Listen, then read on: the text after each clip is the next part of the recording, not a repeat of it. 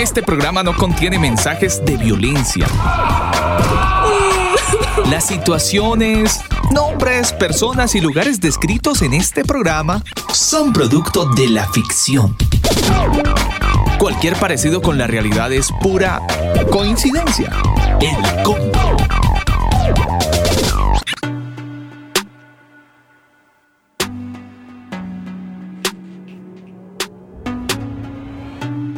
Sitting again on the floor of the space in my basement. Mis queridos conversos, muy buenas noches. Un saludo muy especial para todos los que a esta hora del día se conectan a nuestra señal de radio. Es nueve, son las nueve de la noche, tres minutos, es martes. martes 24 de noviembre. Qué alegría poder llegar hasta cada uno de los rincones del planeta en esta noche de martes, hoy donde tenemos un muy buen tiempo desde donde emitimos este programa en la región metropolitana. La temperatura es de 21 grados a esta hora y la mínima se pronosticó sobre los 27 grados. Así que estamos ya calentitos, calentitos, aquí estamos. Mi nombre es Alba Osorio y como todos los martes llenos de mucha alegría y como todos los lunes y como todos los miércoles, como todos los días. Pero hoy particularmente por el tema del día que estaremos desarrollando en compañía de nuestro invitado especial de los martes. Eso en unos minutitos. Entre tanto calentamos motores con esta canción que hace David Dunn y la canción titulada Jason No. Y luego viene a la voz de Jacob Poole. Speak. 9-4 minutos. Here I am sitting again on the floor of the space in my basement. Under my breath, I'm reciting the prayer. I keep on praying. Deja vu, me and you. Yeah. On my knees, yeah, it's true. God, can't you see in the middle of me, in between, I am breaking? How can I get you to change your mind? That's all I'm saying. Deja vu, begging you. Yeah. I forget sometimes you say yes, you you say no. For my best, God, you know better than me,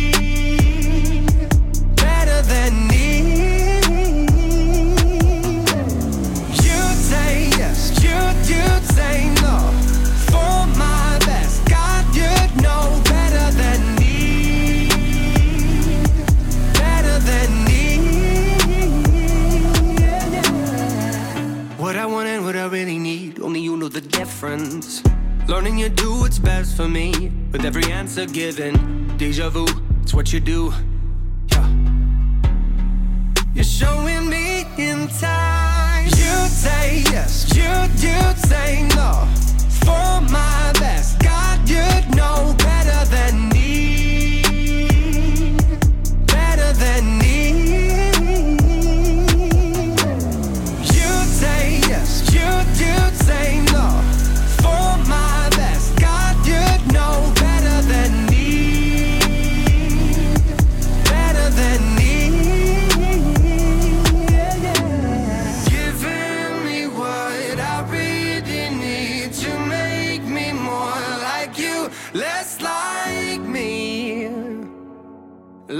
like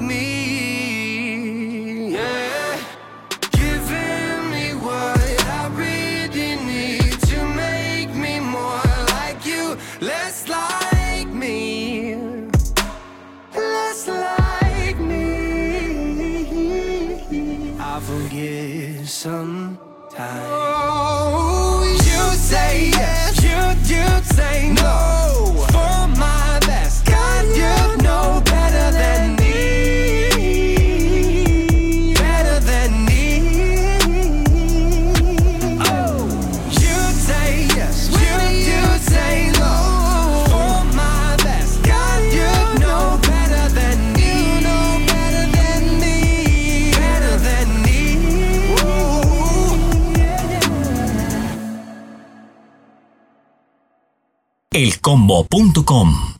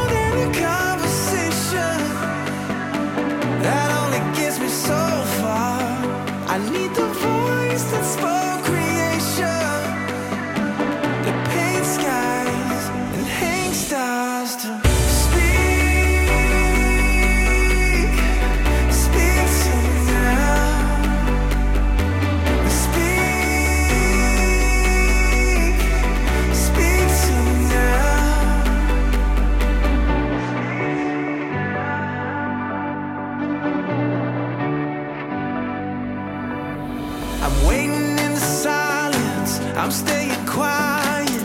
Come invade every fear inside. Cause I know you're always with me. Don't let me miss you. Pull me close until our hearts collide. It's more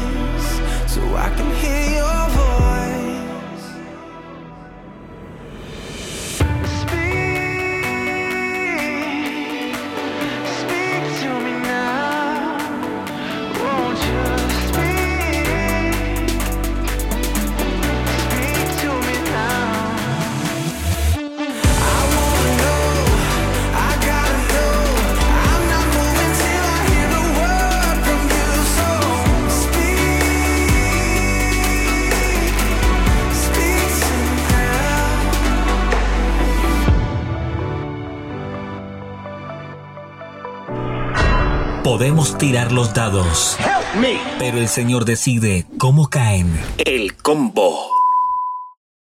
En las noches, el combo. Solo Jesucristo es el camino, la verdad y la vida. Si te cuentan otra cosa, te están desinformando. El combo. Escucha el combo en Spotify, Apple Music, Google Music. Nosotros te acompañamos. Manual de Sonido para Iglesias. Es el primer libro con énfasis en la educación dirigida a los músicos de las denominaciones eclesiásticas. Este libro fue escrito por Elber Montiel, productor musical colombiano, y Daniel Torres, ingeniero de sonido chileno. Sus conocimientos enriquecerán desde un punto de vista técnico a los ministerios de las diferentes congregaciones, brindando la posibilidad de mejorar la calidad del sonido y acople de la banda en el momento de realizar sus reuniones o eventos en vivo. El exceso de volumen es perjudicial para tu salud. Infórmate www.manualdesonido.com.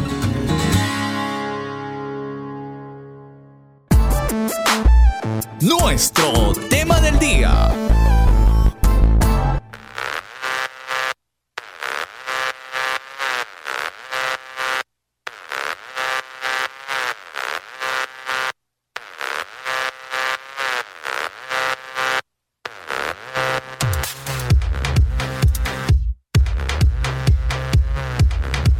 Queridos converos, ya son las 9 de la noche, 12 minutos. El saludo cordial para toda la gente que a esta hora del día se conecta a través de nuestro Facebook Live. Para todos, un abrazo totototote desde el sur del continente para todas las regiones del mundo donde se puedan conectar a través de Facebook Live y también a través de elcombo.com y a través también de mixlr.com barra inclinada el combo. Ingeniero, con las muy buenas noches, señor. No, no, no, por ahí, por ahí lo veo, lo veo, ya ahora sí, por ahí, por ahí. No, por ahí no es. Bueno, mientras el ingeniero se conecta, no señor, por ahí no lo escucho. Mientras usted se conecta y se acondiciona, quiero contarle a toda la gente acerca de nuestro tema del día de hoy, porque está bastante interesante. Yo sé que todos los martes usted y yo tenemos ya la buena, eh, la buena costumbre, la buena enseñanza de estar ahí conectados con los personajes de la Biblia, pero producto de los comentarios y sugerencias que ustedes mismos nos han hecho y aprovechando a nuestro invitado de los martes, pues hemos querido abordar un tema que no es, a ver, no la palabrita como tal no está en la Biblia, pero a lo mejor la forma sí, ¿O no? Bueno, no sé. psicológicamente, el tema es la psicología. La pregunta pues de todos los años, ¿no? ¿Es bíblico ir al psicólogo? ¿Puedo ir o no puedo ir? Empezamos como a debatir y empezamos a armarnos de muchos argumentos y empezamos a armarnos de muchas dudas también, porque esto suele presentarse eh, en, en, la mente, por el, obviamente por los problemas que tenemos en la vida diaria o en, en transcurso, periodos de tiempo, hacen que nuestra psique de repente se trastorne y entonces algunos necesitan una ayudita extra. Para ellos están los psicólogos. Pero eh, siempre se ha debatido si dentro del cristianismo debería haber esta práctica o esta ayuda. Eh, bueno, yo sé que ustedes van a decir, pero ¿cómo? Pero claro que sí, tenemos ya organizaciones eh, psicológicas cristianas donde nos ayudan y donde de repente nos entregan una serie de orientaciones basadas en las escrituras, pero esto en realidad es tan así. En realidad podemos ir al psicólogo. Bueno, para resolvernos estas dudas, eh, ingeniero, ahora sí creo que usted está por ahí acondicionado, señor. Sí, señora, aquí estamos acondicionados. Discúlpeme, había eh, faltado una pequeña conexión, pero eso pasa por estar haciendo miles de cosas. Exacto, yo le perdono bueno. todo. Usted es el hombre pulpo acá, señor. Sí, señora, ahí estamos. Le ahí falta estamos. una mano. Me faltan dos. oh, tranquilo, tranquilo. Usted se le perdona todo porque tiene que hacer muchas cosas aquí en internet, entonces tranquilo, no se preocupe. Pero eh, mire, este te, es, no, no, se vaya a traumar, ¿no? No, no, si no, no, tiene que ir al psicólogo. Vamos a ir con Antonio directamente, él está en México y bueno, para ayudarnos acerca de este tema porque siento que tú y yo estamos locos. Antonio, buenas noches, bienvenido. ¿Qué tal? Buenas noches, ¿cómo están por allá? Bien, Antonio. No, pues bien, aquí, aquí entretenidos con el tema del día. Lo siento un poquito bajito. Un poquito lejos, sí. Lejos, lejos. Sí. ¿Será mi grado de locura, Daniel? estoy oyendo mal, estoy oyendo voces. ¿Cómo se diría? Estoy oyendo... Porque cuando usted ve ilusiones, usted dice, estoy viendo, estoy viendo ilusiones. Y oyendo... Pues estoy oyendo, oyendo... voces. ¿Cómo así? ¿Te crazy? ¿Te crazy? Son, soniciones. Ay, Dios mío. Antonio. A ver, me dicen. ¿Estás ver, ahí? dicen. Siento una Un voz. poquito más, Antonio. A ver, permítame. Por ahí, por ahí, por ahí. Dejen, creo que estoy eligiendo mal también. Tranquilo que aquí cuadramos todo en vivo. Esto, Eso, es, esto es lo rico de hacer los programas en vivo. Uh -huh. Que se sienten bien orgánicos. Ustedes A saben ver. que uno tiene que acondicionarse. Eso, Ahí- Antonio. ahí está Obvio. bien. Ahí ya, sí, ya. perfecto. Ahora corra la silla un poquito para atrás y ya tome el tintico, Antonio, que le dejé servido tintico. Tintico Tintico, colombiano. colombiano. ¿Eso De lo es? cerca que lo, de lo sentimos tan cerca que le vamos a dar un tintico colombiano. Ahí estamos. ¿Eso sería como un cafecito, Daniel? Sí, Eh, claro, un sí, café. un café. Un café. Ah. Un cafecito. Ahí le dejamos cafecito, Antonio, para que se sirva. Está tan cerca a nosotros, el audio está tan perfecto que se siente aquí en cabina. Ay, Antonio, ¿estamos en un mundo crazy o nosotros somos los, los que estamos así medio locos? Eh, eh, todo este tema, el mundo colapsado, nos hablan miles de cosas y, y la psique finalmente entra eh, como en problemas, ¿no? Este tema de la psicología, Antonio, que es el tema que nos reúne y nos convoca en esta bonita noche de combo, pues hombre, yo creo que a todos nos despierta muchas dudas porque aquí más de uno, con la salvedad de quien les habla, bendito sea el Señor, ha ido al psicólogo. Yo nunca he ido a un psicólogo, pero tengo muchos amigos que dicen, ay, que es que la tengo con psicólogo. Y entonces empiezan a hablar de gente que tienen y que ti- tienen que ir a la cita del psicólogo y bueno, toda la historia. En realidad estamos tan locos para necesitar alguien que nos oriente, Antonio. ¿Por qué vamos al psicólogo? Eh, ¿por, qué? ¿Por qué va la gente? Qué interesante todo esto, ¿verdad? Bueno, este, mm, ¿por dónde comenzamos? Porque mm, si bien este, este tema está conectado con lo que se conoce como la psique o la psique, este, que bueno, también tiene su, tiene su historia, ajá, para la psicología de los últimos siglos, esto realmente ya no es psicología, usan el término, pero ellos, ellos como, como ciencia, supuestamente que se llama, ya ni siquiera entra la- el alma, ¿eh? para ellos ya no entra el alma, para ellos entra ya eh, la mente, entra eh, pues la mente y todos los factores que le rodean, ¿no? Y bueno, este, el tema, si no mal lo recuerdo, salió en algún momento que hablamos, no me acuerdo. De, yo recuerdo que a mí me escribieron por interno y nos dijeron, oiga, aprovecha el invitado, por favor, tarrado de sabiduría, que, que, nos expanda la mente y nos llene las neuronas de cosas buenas, a ver si eh, el ir al psicólogo es bueno o es malo, porque además está asociado con la depresión y, me hacía entender ah, Que, que, la depresión es un estado en el que cristianos o no, eh, de raíces hebreas o no, humanos o no, pues hemos estado. Entonces, eh, también creería yo que es como un, un, bracito, la psicología es un bracito que, que, que, que permite llegar también y abordar el tema de la depresión. Ya, sí, ya me acordé, fue eso. Fue un momento donde se dio un consejo y, creo que a los padres sobre los hijos, todo eso, y qué aconsejar sobre los hijos y estos, estos cambios sobre todo, ¿no? Sí, sí, ya me acordé que tiene que ver ahí con la depresión. Que bueno, por cierto, este mm, depende también, ¿no? Eh, eh, el asunto de la depresión clínicamente, pues no, no, no, se, no se trata con los psicólogos. Aquí eh, es que hay varias ramas, ¿no? Está la psiquiatría también y luego está la medicación, está este, un montón de cosas que le rodean, ¿no? Y bueno, ah, yo creo que hay que comenzar con lo primero, eh, referente a, a, la fe, ¿verdad? Lo que es la seguridad, la confianza, la certeza de quién somos, que creemos. Porque miren, se supone, se supone que con lo que creemos, lo que esperamos y en quién confiamos, se supone que el mundo nos debería de ver locos a nosotros, ¿no? Pablo dice, ¿verdad? Dice que, por causa de la fe, para el mundo estamos locos. es locura, dice la buena nueva, el evangelio es locura, ¿no? Yo me acuerdo que hace unos años decían, hermanos, nuestro manicomio está en el reino de los cielos. Y la gente gritaba, aleluya, aleluya. Claro, o sea, eso se escuchaba así como medio, ajá. un, poco, un, poco, un poco, emocional la Muy cosa. literal, tomaban la palabra. sí, sí. Eh, sí. Sí, claro, no, no, estamos hablando de que estamos mal de la cabeza, ¿no? Pero hablando pues de, de, los conceptos que el mundo tiene, ¿no? Porque pues básicamente esto, esto de la conducta, del análisis de la mente y la conducta, pues eh, nace en la filosofía, en la filosofía griega, fíjense, curiosamente, curiosamente cuando Pablo tiene este encuentro, por cierto, con los griegos, ahí en Atenas, nada más y nada menos, eh, pues era el cúmulo de conocimiento de varios eh, profetas de ellos, ¿no? varios maestros y filósofos. Y fíjense qué interesante, cuando él habla de la resurrección, dice que en ese momento dicen, ah, ahí luego te habla, ahí luego te escucharemos.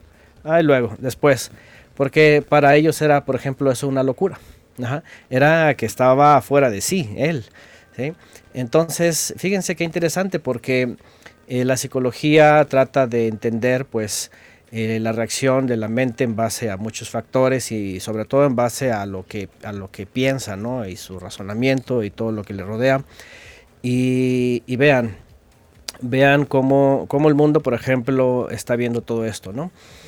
Pero por otro lado, eh, aquí la pregunta sería, bueno, hay que, hay que abarcar primero esta parte de la fe, cómo, cómo en la escritura ha procedido todos los creyentes desde el principio hasta hace 120 años, ¿no? Podríamos decirlo, porque hasta hace 120 años que eh, tal filosofía se sienta como algo científico, que hasta la fecha la verdad es de que no se le ve eh, pies y cabezas con tantas ideas y con tantas exposiciones aún opuestas, ¿verdad? Y algo que no se le puede poner, por supuesto, eh, un calificativo exacto o, una medida, ¿no? Por ejemplo, una conducta no se le puede poner una medida, eh, pues se le llama como ciencia, ¿no? Y aquí es donde está el problema, ¿sí? Cómo alguien eh, puede consultar algo en base a, alguien en base a algo que todavía no está bien fundamentado y, tiene, es muy ambiguo y tiene una gama de expositores, ¿no? Ya de entrada, cuando se va a consultar a un psicólogo, primero que nada se tiene que ver el perfil, el tipo de psicología que maneja, eh, eh, o sea, el área, qué, es, necesita la persona y luego a ver si le va a ayudar, ¿no? Entonces, este, ya de entrada eso es un problema.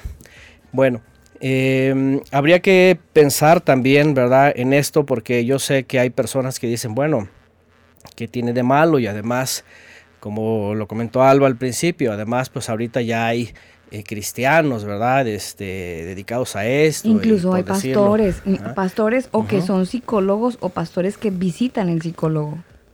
Sí, sí, de hecho, una iglesia que estuvimos, el, el, pastor este, había estudiado psicología, ¿no?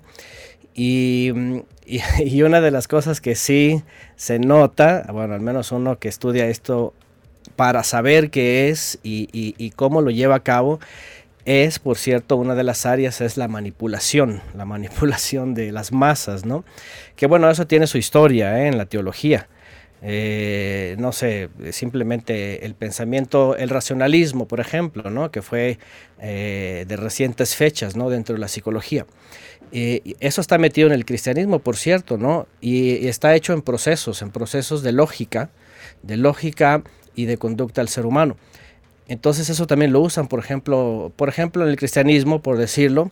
Yo hace algunos años di un tema sobre, sobre lo que se conoce como, em, ¿cómo le llamamos? Le llamamos la teología contemplativa, que tiene que ver con eh, la dialéctica, o lo que se conoció en su momento como la mayéutica, que en el siglo III y IV fueron introducidas, por ejemplo, en la cristiandad y, ha sido una mezcla así, pero bárbara, de siglos, con la teología que, vino a ser teosofía finalmente, ¿no?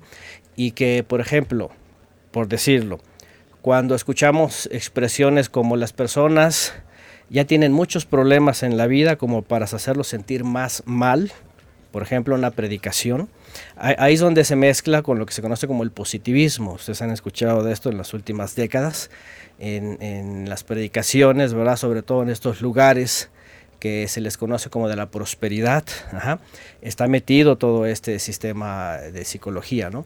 Al final yo creo que toda esta área en el mundo lo que más le sacan provecho es la manipulación de las masas. Es como todo, eh, la persona, tú conoces una persona y si ves qué bebida toma, qué marca de ropa usa, qué marca de zapatos, lentes, todo eso, ya, eh, tú ya sabes que la, psicología del materialismo ya está impregnada y ya, y, ya lo formó. A qué escuela fue, cómo piensa, o sea, todo, ahí es todo eso de psicología del mundo. Bueno, eh, hay que pensar primero, número uno, que vivimos en un mundo, en una vida, en, una, en, un, en un entorno en donde hay muchas cosas que finalmente eh, nos hemos hecho dependientes de una u otra forma. Por ejemplo, es como, eh, habría, que habría que ser muy exactos también cuando uno pregunta, a ver, ¿puede ir un creyente A o no puede ir?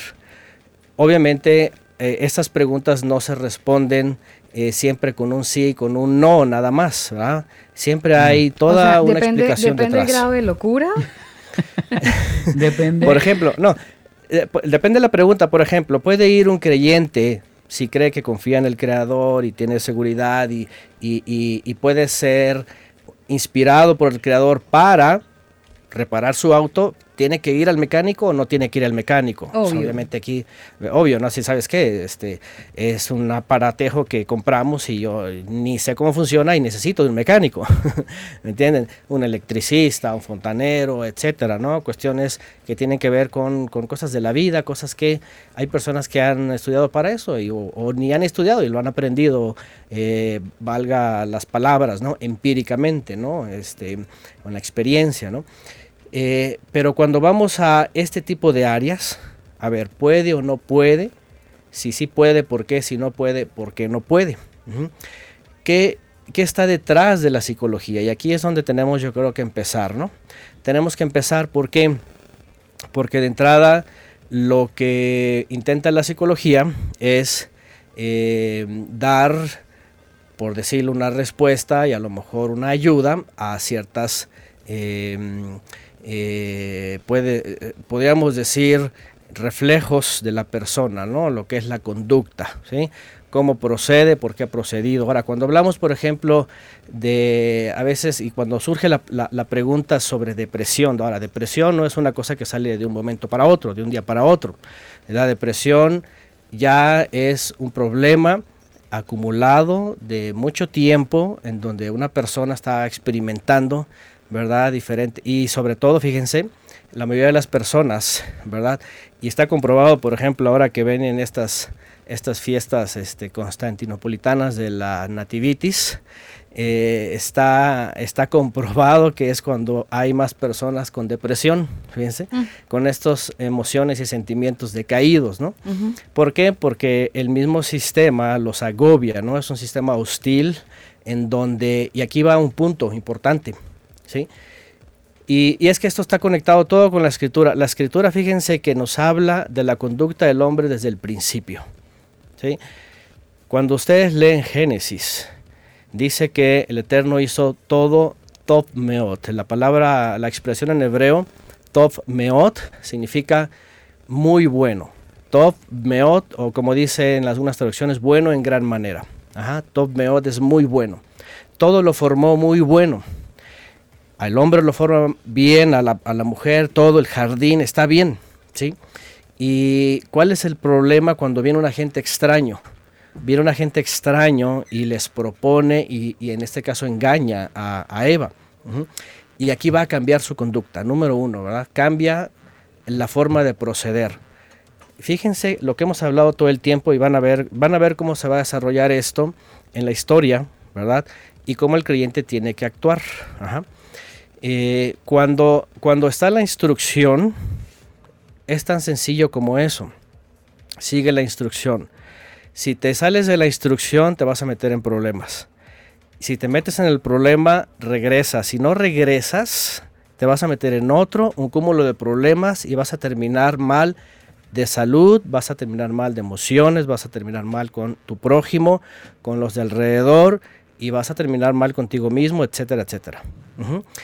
¿Por qué digo esto? Porque cuando el creyente de pronto dice, a ver, es que necesito consultar, necesito asesoría, necesito consejo, todo esto. La pregunta es, eh, y bueno, y ustedes lo, acabamos de ver, ¿verdad? Cuando hablamos de estos reyes eh, recientemente, en donde dice uno de ellos, por ejemplo, ¿verdad? Si no mal recuerdo, este, eh, el reino del norte dice que por una caída tiene una lesión, tiene malestares y quiere saber si va a continuar con su vida. Y dice que consulta a, a dios de Ecrón, y manda a, sus, a sus este, siervos a consultar y, ahí es donde se le, se le, se le, aparece Elías. Y, y, lo reprende y le dice, no hay todopoderoso en Israel para que vayas a consultar al dios de, de a Dios Ecrón, ¿verdad? De este, no me acuerdo el pueblo este. Y eso es muy importante, ¿sí? Porque la pregunta es, ¿qué es lo que tiene que ser un creyente ante una situación, sobre todo de esta categoría, ¿no? En donde tú dices, eh, no me puede ayudar alguien cercano, ni siquiera yo mismo. Antonio, pero voy a ser hoy de abogada en defensa de los que van al psicólogo, aunque yo nunca he ido a un psicólogo de todas maneras hay gente que dice, eh, bueno, lo que pasa es que yo, yo lloro y yo sé que el Señor me escucha, yo me desahogo orando y, y yo siento paz en el corazón y etc, etc, etc. Pero el argumento de los que van al psicólogo es que básicamente ellos necesitan, necesitan ver a alguien eh, físicamente para que tengan como eh, poder desahogarse de sus penas, digámoslo así. O sea, ellos necesitan a una persona real que les va a responder con voz audible a sus problemas. ¿E, ¿Eso es un problema también? Por supuesto, es un problema porque no han, no han experimentado. No fíjense, yo oro. Eh, por ejemplo, dicen las personas, es que yo oro y yo siento eso, que tengo tranquilidad. Pero la respuesta es, ¿la oración no es suficiente? La oración, la, la, ¿se acuerdan? En algún momento hablamos de la palabra tefila hay salmos, por ejemplo, que son tefilot, que regularmente traducen como oración. ¿sí? La gente, miren, aquí hay un gran problema detrás, que son siglos de adoctrinamiento eclesiástico, eh, litúrgico, dianético, filósofo, teosófico, eh, etcétera, etcétera, de la misma psicología eh, griega, que ha transferido solamente a personas que dicen que creen y que oran y que esperan y que algo, pero que no han tenido ninguna experiencia en su vida, ¿sí? No han tenido tefilá. Tefilá, aunque se traduce como oración o súplica o ruego, aunque algunos la agarran solamente para pedir, eh, tefilá no hay una traducción real eh, al español correcta, pero está vinculada con comunión con el Creador. Cuando no hay una comunión, entonces por supuesto no va a haber nunca una experiencia. Las personas pueden pasársela pues, como los católicos, rezando y rezando y se desahogan, se sienten bien o lloran, porque uno de los métodos que han hecho justamente de la psicología, ¿verdad? Es el desahogo, ¿no? Eh, el pensamiento positivo va con esto, ¿no? Empieza a descargarte, empieza a liberarte. Estos lugares, y yo fui testigo de eso, yo lo vi, ¿verdad? En alguna ocasión, como yo era parte del staff en una iglesia grande, eh, y qué interesante porque eso lo usaron en una reunión de mujeres. No lo usan en reuniones de varones es que de somos, jóvenes. Somos más sensibles, Antonio, somos más sensibles. fíjense nada más, el problema. fíjense nada más el es que son más fáciles de manipular. ¿eh? Fíjense nada más el problema. Había una serie de actos y eh, después de varias intervenciones orales y cuestiones, ¿verdad? Emocionales, terminaba la sesión, y estoy hablando pues de, predicaciones, sesiones yo les llamo, eh, básicamente psicológicas, en donde al final pasaban con un papelito, con un montón de cosas escritas que nadie sabía y que las iban a quemar y todas lloraban y todas estaban postradas y era una cosa así y, ya salían relajadas, salían riéndose, abrazándose y bueno, eran personas que iban otra vez después a la iglesia y, otra vez seguían con sus vidas y tú las ves normales, ¿no? La pregunta es, ¿qué pasa ahí? ¿Por qué no hay tefilá? ¿Por qué solamente hay asesoría, consejo, motivación, positivismo, descarga, lloro, eh, suéltate, suelta todo, energía y, piensa bien? Pero nunca hay tefilá, nunca hay comunión y, e intercesión y oración directa en donde hay un cambio interior verdadero hay sanidad, hay verdadera liberación. Sí, em, yo quiero preguntarle porque es que también hay personas que argumentan que porque es que yo en la niñez viví una época muy difícil, una etapa muy complicada y eso creó quizás un trauma en mí y yo no lo sabía, pero el psicólogo lo descubrió y me ayudó a descubrirlo. Em, en ese sentido, si la persona eh, tiene una, una, una tefilá con el Eterno, eh, ¿usted cree que él puede mostrarle que quizás ese sea su problema sin necesidad de ir a un psicólogo? Yo lo que veo en la escritura, por supuesto que sí, lo que veo en la escritura es que cuando uno viene a el creador a través de esa comunión por medio del Mesías, miren, esto es lo que en la psicología no pueden entender, por eso al finales del siglo XIX le cambiaron le cambiaron, le, eh, aunque le llaman igual, omitieron la psique, el alma, y entonces metieron la mente y la conducta. Yo veo en la escritura, y no solo lo veo, lo experimenté en su momento cuando, cuando hay esta necesidad, eh, porque yo tampoco he ido nunca a ningún psicólogo, eh, y, y, vaya que en un momento pues pasé situaciones, eh, podríamos decir, emocionales difíciles en el sentido, y, no tanto por lo que, por personas, o simplemente el, mismo sistema que a veces nos, nos, orilla y nos, y nos, hace, nos hace pensar, eh, nos hace divagar. Pero lo que voy es esto, lo que vemos en la escritura es, dice esto, el que viene al Todopoderoso, eh, cambiando de rumbo en su vida, entendiendo cómo está, independientemente si se acuerda de bebé o de niño de tres años, independientemente. Y bien a través del Mesías dice, hay una transformación. ¿sí? Se le llama, eh, ¿se acuerdan cuando hablamos de Teshuvah? ¿verdad? Volver. Cuando uno regresa a la comunión con el Creador a través del gran ministro que nos acerca, dice la escritura, y yo, yo creo que los que hemos experimentado lo sabemos, venimos a ser nuevas criaturas. Toda nuestra vida pasada tiene que hacer algo como que no te pesa, no te duele, no te carga, no te siente, no, no lo traes arrastrando. O sea, no hay nada que, te pueda interferir en tu nueva vida. ¿sí? Todo, lo que, todo lo que vivimos antes, todo, aunque no te acuerdes, aunque lo que sea, eh, ya ha pasado. Y viene una regeneración. Fíjense la, hasta la palabra, ¿verdad? Un cambio hasta de los genes. Y fíjense que en esto también los psicólogos se han metido, ¿eh? porque dicen que hay cosas que eh, afectan finalmente tanto lo que comemos como lo que vemos, lo que oímos, lo que pensamos, etcétera, los mismos genes. Entonces hay una regeneración y hay una sanidad completa. Eh, evidentemente esto, esto después de casi dos mil años, por supuesto que ya se perdió. En los sistemas religiosos se perdió. Se perdió. Nadie lo puede entender. Ni se los enseñan, ni se los explican, ni lo experimentan. Eh, como, es, como todo, mira. Eh, por ejemplo, los que somos hombres, podemos, por ejemplo, no sé, hablar y ser expertos, eh, por ejemplo, en, no sé, en un embarazo, ¿verdad? En, en, todo el proceso y todo lo que pasa, pero nunca vamos a saber qué es un embarazo, porque los hombres nunca vamos a experimentar eso, ¿sí? Y las mujeres bien que lo saben, ¿no? Lo que estoy diciendo es esto, nadie va a entender la Biblia y el proceso de comunión si no lo ha experimentado.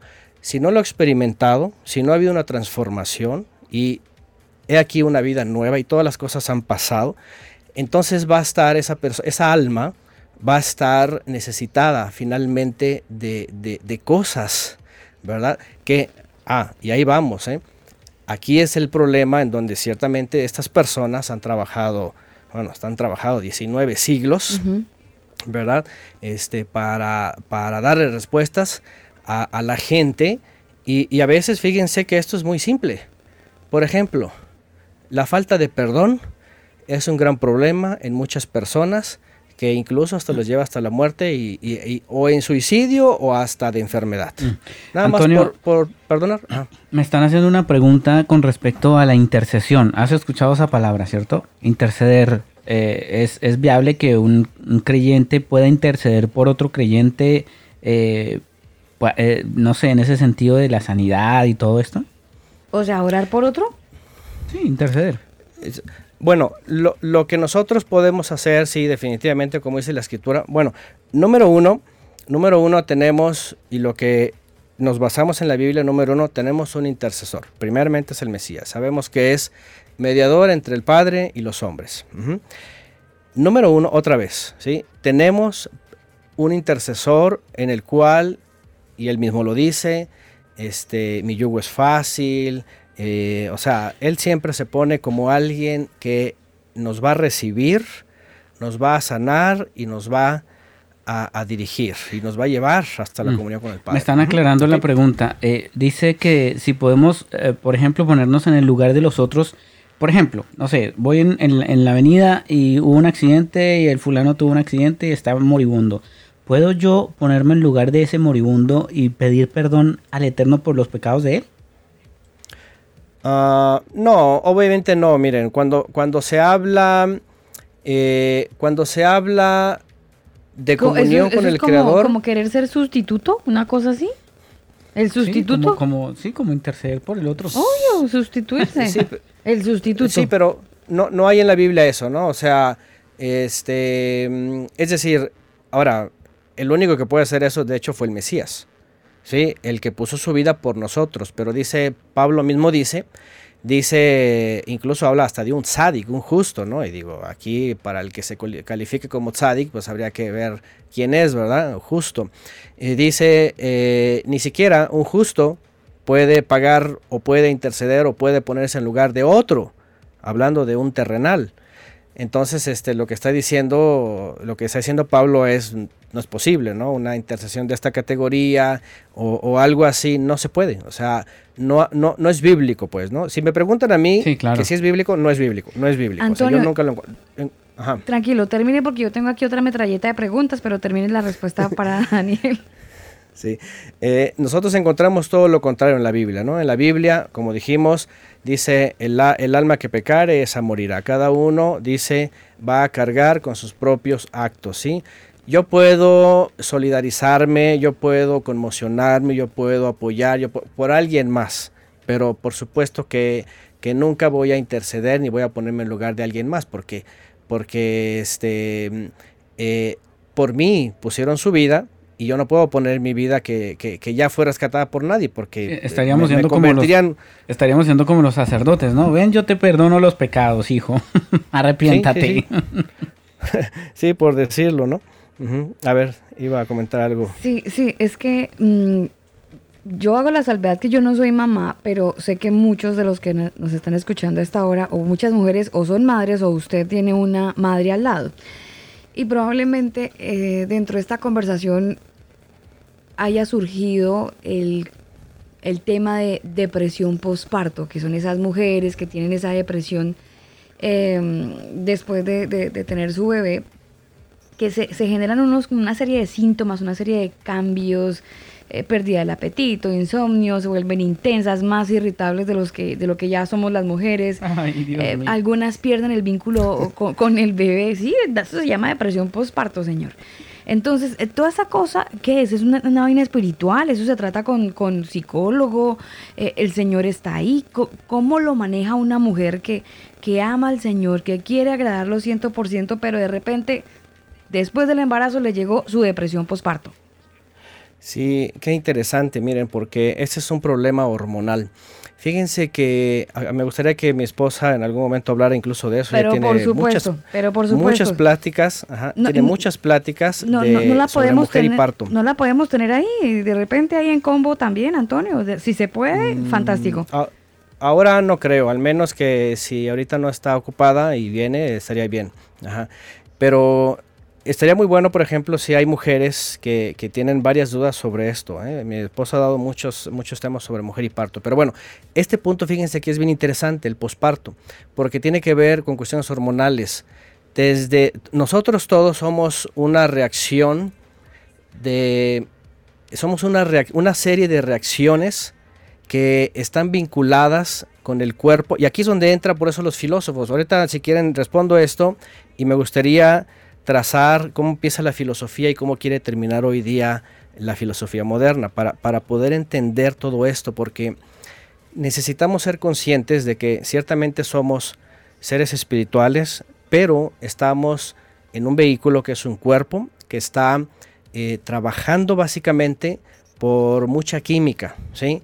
Eh, que se está produciendo. Sobre todo los cambios hormonales son muy eh, severos a veces en estas circunstancias. Cuando hay una depresión por posparto, tiene que ver por eh, problemas hormonales, obviamente por el mismo parto.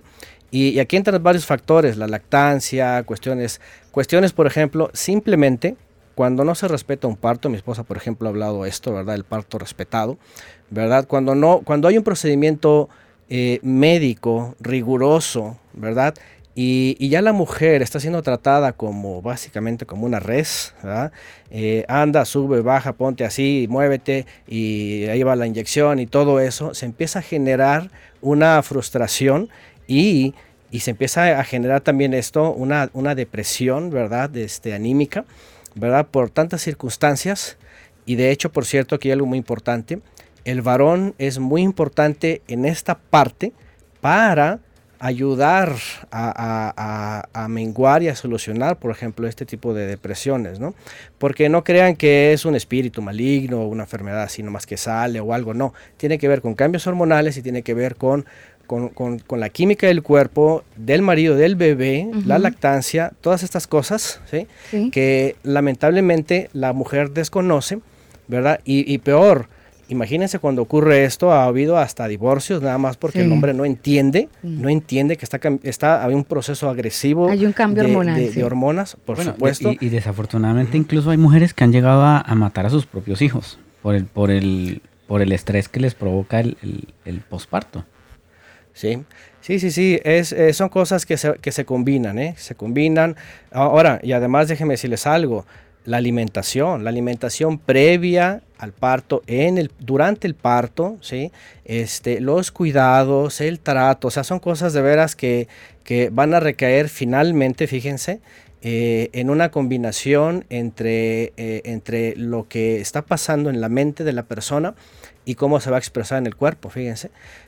Que, que, por cierto, muchas de las cosas hoy día tienen que ver eh, con las reacciones exteriores. Dicen por ahí algunos que vivimos, que, hay tanta depresión y hay tantos problemas este, de este tipo porque, porque no estamos creados para una sociedad así tan pujante y tan acelerada y con tantas cosas alrededor. Y entonces por eso que, muchas personas caen de una forma en depresiones, ¿no? O entiéndase a veces frustraciones, porque depresión es ya un problema grave, del cual viene acarreándose por mucho tiempo.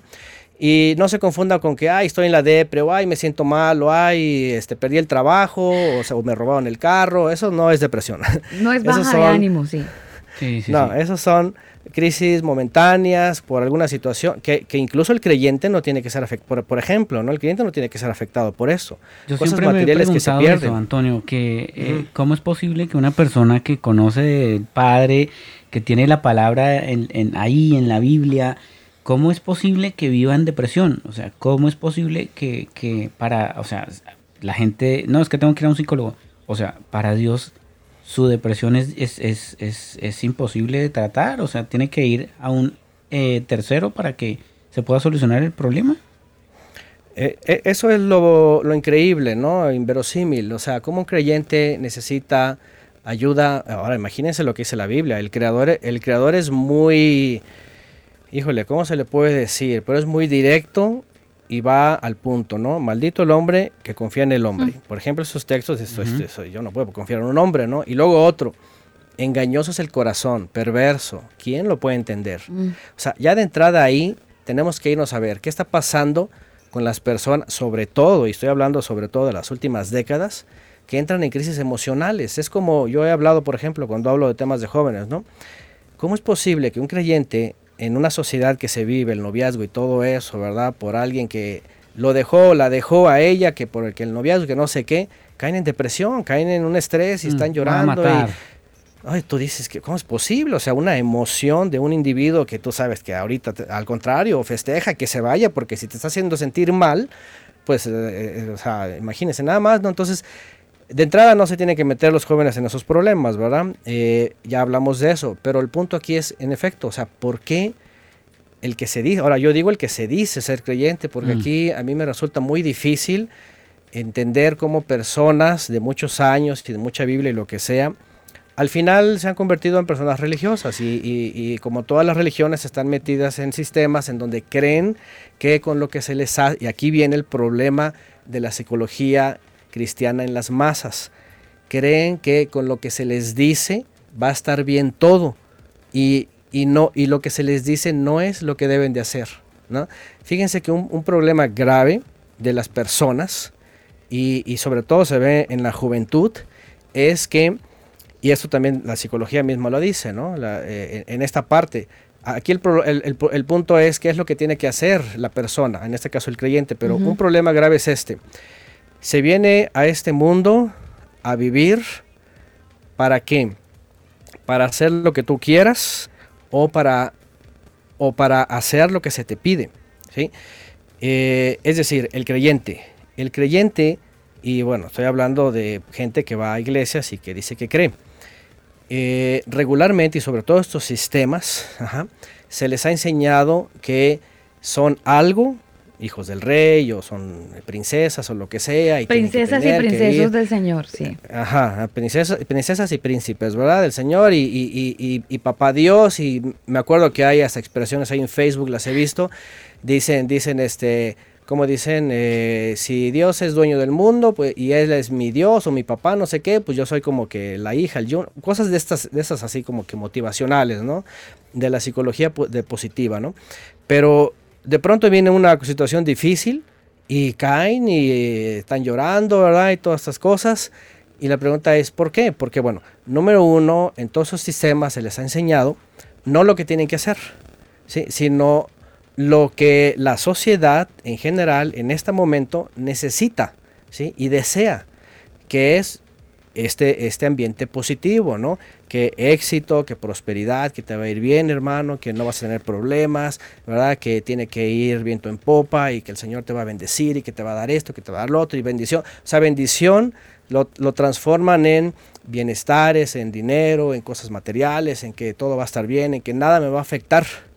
Pero, pero en el momento que varía todo esto, entonces vienen estos problemas y algo me está pasando y necesito ayuda. Necesito que ore, necesito ah, todo esto. Ustedes escuchan la voz de Antonio Miranda, él es el director de la Casa Estudios Cielos Nuevos y Tierra Nueva. Y en esta noche de martes de series, hoy nos hemos dado una, un permiso para poder hablar acerca de la psicología, de la depresión, porque em, finalmente son temas que nos pasan, vivimos, nos preguntamos y qué bueno que podamos tener estos episodios donde si ustedes tienen alguna duda, a lo mejor alguna pregunta, pues que puedan generar la pregunta porque tenemos al duro de duros. Está Antonio Miranda que nos va muy seguramente a ayudar con una respuesta hoy desarrollando este tema eh, de la psicología. Ah, Antonio, usted estaba hablando acerca de los jóvenes y esa tendencia, pues obviamente por cuenta de la edad que se tiene esa debilidad a la hora de ser muy, muy frágiles con los sentimientos y entonces la depresión puede llegar muy, muy, muy fácil. Pero ¿y entonces qué hacemos? Por ejemplo, antes de esta pandemia, yo recuerdo el año pasado, fue una seguidilla de casos pastores en Brasil que se quitaban la vida, por ahí una pastora se tiró de un puente, una vaina que uno dice, pero qué onda con la gente. Eh, desafortunadamente el hijo de Rick Warren, Matthew, también se quita la vida, aunque entendemos que él tenía un, tema en su mente, un tema psicológico que lo llevó, además tenía una enfermedad em, como de esquizofrenia que lo llevó pues a esta situación, el hijo de Toby Mac también. Es decir, hay una serie de situaciones complicadas que llevan, algunos dicen que por causa de la depresión, al punto extremo de quitarse la vida. Entonces estos líderes que han llevado por años un ministerio y terminan así, ¿qué pasó con ese ministerio? Nunca conocieron realmente al, Señor que predicaban. ¿Por qué este comportamiento dentro de los líderes religiosos? Sí, es, eh, no es raro porque mm, porque se vive una sociedad otra vez en donde, fíjense, primero que nada todo parece, todo parece perfecto, ¿verdad? En estos lugares, en las personas y esos nombres hasta son de renombre, ¿no? Y pareciera que todo es perfecto, una, vida de color de rosa, como se dice coloquialmente, ¿no? Eh, sin embargo, eh, yo pienso que, y al menos lo que yo llegué a ver, ¿sí? y todos lo sabemos, por ejemplo, todos lo sabemos, eh, el ser humano, sobre todo hablando de líderes, de, estos, o, los que se dicen ser líderes, al menos que llevan ese título, llámese, ministros, pastores, lo que sea, eh, han querido tomar eh, el pastoreo que no les corresponde como no debe de ser, número uno. Todos sabemos, y las estadísticas lo dicen, y los mismos pastores de hace muchos años lo dicen, por ejemplo, hablando, hablando en esas esferas, ¿verdad? Que ellos se toman este papel, ¿verdad? Eh, muy a pecho, como si fueran sus ovejas, como si fuera su cuidado, como si fuera todo esto. ¿Y qué es lo que ocurre? Que ya no se, primero, ya no se, ya no se cumple con lo que el Mesías dijo, ¿no? ¿Eh? Que Él es eh, el verdadero pastor, que Él es el que da la vida por las ovejas y que somos encomendados de una u otra forma o los que llegan a ser solamente para qué? Para pastorear, y, aquí hay un problema en las traducciones, ¿no? Cuando se habla de pastorear, no se, no se habla de, del cuidado eh, extremo o el cuidado, ¿cómo se podría decir?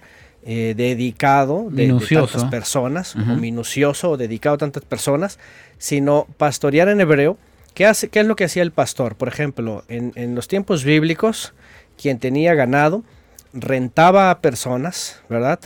O pagaba a sus siervos y lo único que hacían ellos era guiar al rebaño para que se alimentaran. Y de ahí vámonos de regreso al rebaño y al dueño. El dueño siempre era el... ¿Se acuerdan cuando hablamos de Jacob? Jacob dice tenía cuidado por las ovejas y siempre le daba cuentas al dueño. ¿sí? Ahí están. ¿sí? Eh, en este caso su suegro Labán. ¿Qué es lo que ha pasado en las últimas décadas? Que estas personas se han echado una carga, número uno, número uno, ¿verdad? Eh, laboral, porque eso mismo lo llaman ellos, es, la empresa de Dios, le llaman, pero no saben obviamente eh, qué es una cosa y qué es la otra. Se han, hecho se han, se han, puesto cargas tan pesadas, ¿sí? Tan pesadas, tan difíciles, y, ahí, y ahí está justamente la acusación del Mesías a los fariseos, porque cuando tenían su orden de, maestros y de rabinos y, les ponían a cargo, dice que les ponían cargas muy pesadas que tenían que cumplir, y eso los llevaba a la muerte, básicamente lo que se dice, ustedes ponen cargas muy pesadas. Entonces, estas personas que vienen de denominaciones, de, otras iglesias más grandes, lo que sea, van cargando cargas muy pesadas de entrada, ¿ah? que, ni, que ni el Mesías les ordenó, que ni pueden llevar, aunque se hagan de gente, ¿sí? Y que además se les acumulan más problemas. Por eso sus familias son, un desastre, sus hijos son un desastre, como aquí en México se tiene un, dicho, ¿verdad? Hijo de pastor, lo peor, no sé, en otros países, ¿no? Pero, pero de por sí su familia es un desastre. Ellos, ellos se basan de que, ay, bueno, es que es el ministerio y como David, primero está el servicio y sacan todo de contexto, pero al final se abruman y al final, y eso estamos hablando de los que llegan a quitarse la vida porque de plano este, están abrumadísimos, ¿no? Pero yo entiendo, y, eso aquí en México, por ejemplo, hace unos años, un hombre que estuvo de pastor de pastores, fíjense en la Ciudad de México, eh, me dijo, no solamente ese problema, por ejemplo, problemas de adulterio, problemas de infidelidades, problemas de, de esto, ¿no? De depresión, de todo esto, dice, ocurre entre pastores, dice, como no tienes idea, la gran mayoría. ¿Por qué? La pregunta es ¿por qué estas cosas?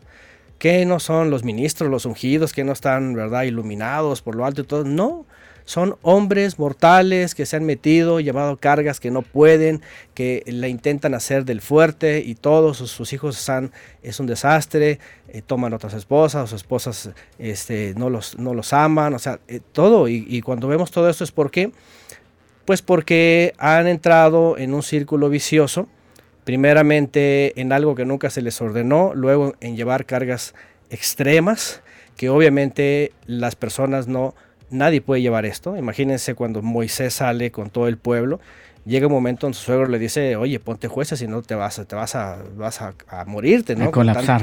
sí, vas a colapsar. Y, y sí, él consulta al Eterno y dice, y fíjense lo que hace, empieza a designar jueces de 50 y, de, y de 100 y de 500, o sea, muchos, no crean que, ay, voy a poner aquí 3, 4, 5, no, un montón, porque todo eso no lo puede llevar un hombre, aunque se llame Moisés, aunque se llame Josué.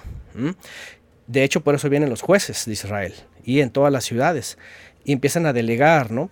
Pero obviamente cuando se habla de, de, ya cuestiones como que, pero ¿cómo? Se quitó la vida, pasó esto y problemas esquizofrénicos y imagínense todas estas cosas, es que yo lo siento, no sé, es mi opinión, es mi opinión en base a lo que dice la escritura y lo que yo he experimentado, es mi opinión.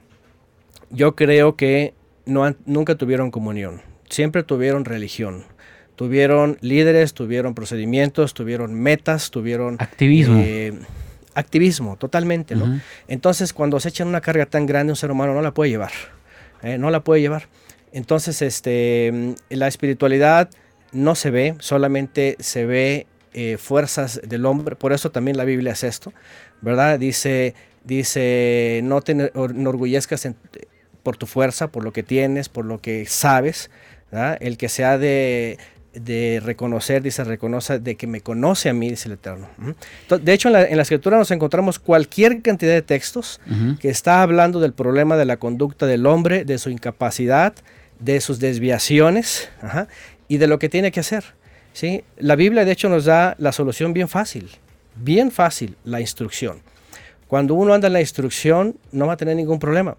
¿Cuál es el problema cuando el hombre se sale de la instrucción y entonces empieza a padecer los, eh, eh, los embates de, un sistema caído? Imagínense nada más, ¿no? Comenzando eh, con... Eso, le iba a comentar, Antonio, porque ah, respecto del sistema en el cual estamos inmersos, eh, bueno, todas las empresas, la mayoría tienen los recursos humanos, las organizaciones que tienen esas áreas relacionadas con el desarrollo y ayudar eh, a sus trabajadores psicológicamente, etcétera, etcétera, etcétera. Que si usted va a presentarse a una empresa, tiene que presentar un examen psicológico y bueno, todo lo demás.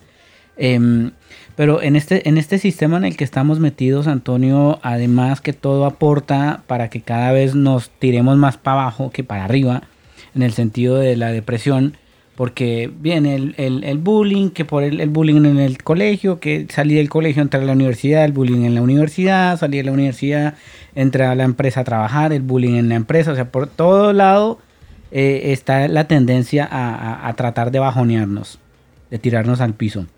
Pero en ese sentido, em, las personas que quizás están, están entrando en la onda de conocer al Eterno, de conocer la palabra, de quizás leerla, otros les da miedo leerla porque siempre escucharon que si la leían se iban a volver más locos de lo, de lo que ya quizás se sienten. Entonces, em, ¿qué, ¿qué, podríamos nosotros recomendarle a esas personas que a lo mejor están pasando por un episodio complicado pero que no conocen 100% eh, la palabra. Claro. Eh, bueno, obviamente, de hecho eso es, es, todavía mejor, ¿no? Cuando las personas no, no, no, no conocen nada o no están dogmatizados, porque lamentablemente muchas personas por los dogmas creen que están bien y ya no tienen que ser más. Cuando las personas, por ejemplo, están viviendo dificultades, es más fácil. ¿Por qué? Porque uno, uno, les, uno les puede presentar básicamente lo que pasa en el cuerpo, en la mente, en, lo que nos rodea, es simplemente eh, parte de, la caída del ser humano. ¿no? Alejarse del creador ha llevado a que el ser humano tropiece en muchas áreas. Y simple, simple es hacerles entender que somos criaturas, que tenemos un alma soplada por el creador, y que Él él nos recibe, que Él nos está buscando, Él nos encuentra y que solamente tenemos que... Uh, aquí es muy importante, tenemos que hacerles, eh, transmitirles el Evangelio como es, ¿sí? Porque lamentablemente se ha dado un Evangelio nada más de algunos razonamientos, de alguna oración emocional y, una, y una pertenencia, ¿sí? Y pero lo que se le tiene que decir a la, persona o al alma o al ser, porque finalmente uno va a hablar con, un alma que, está vagando, básicamente está perdida del Creador, ¿verdad? decir que es la condición de alejarnos y lo que necesitamos es regresar a Él. ¿sí? Regresar a Él, conocerlo e irnos a la escritura. Una, una cosa importante es que cuando se les predicaba, a, los de origen gentil, ¿verdad? Y bueno, ahí aparecen muchos que realmente tenían el deseo. Ahora, esto es importante, ¿no? Aquí hay algo muy importante, porque a veces se ha cometido el error de querer ir a personas con problemas, con situaciones, con muchas cosas, pero a veces la gente está viviendo en esas condiciones y no es que le guste, pero prefiere vivir así que cambiar. Aquí también hay que ser cuidadosos, no hay que ir a la gente y tratar de sacarla y forzarla a que crea, que regrese a la obediencia y que ande los mandamientos. No, ¿por qué? Porque a veces lo que hacemos es, es distorsionar su realidad y meterlos en un sistema religioso y entonces entra otro confort y entran otros problemas. Entonces yo creo que lo que se tiene que hacer, por eso dice el Mesías, vayan y hagan discípulos, hagan alumnos. Y hacer alumnos es ir y encontrar a aquellos, eh, en, Hechos 15 se les menciona como, como los temerosos de las naciones. ¿Cuáles temerosos? ¿A, ¿A qué se refiere esto? ahora, eh, es muy bueno que entremos en todos los conceptos de la Biblia para saber que al final este, el mensaje es, es comparado a semillas que, que, que caen en diferentes tierras, ¿no? Y van a tener una reacción. ¿sí? Entonces, la buena tierra es aún de las naciones, aún con problemas, aún como sea, pero están buscando una salida y están buscando de veras cambiar sus vidas y hacer lo correcto. Cuando hay personas dispuestas, ¿verdad? Y tierra bien preparada porque lo desea, entonces la semilla va a caer y va a dar mucho fruto.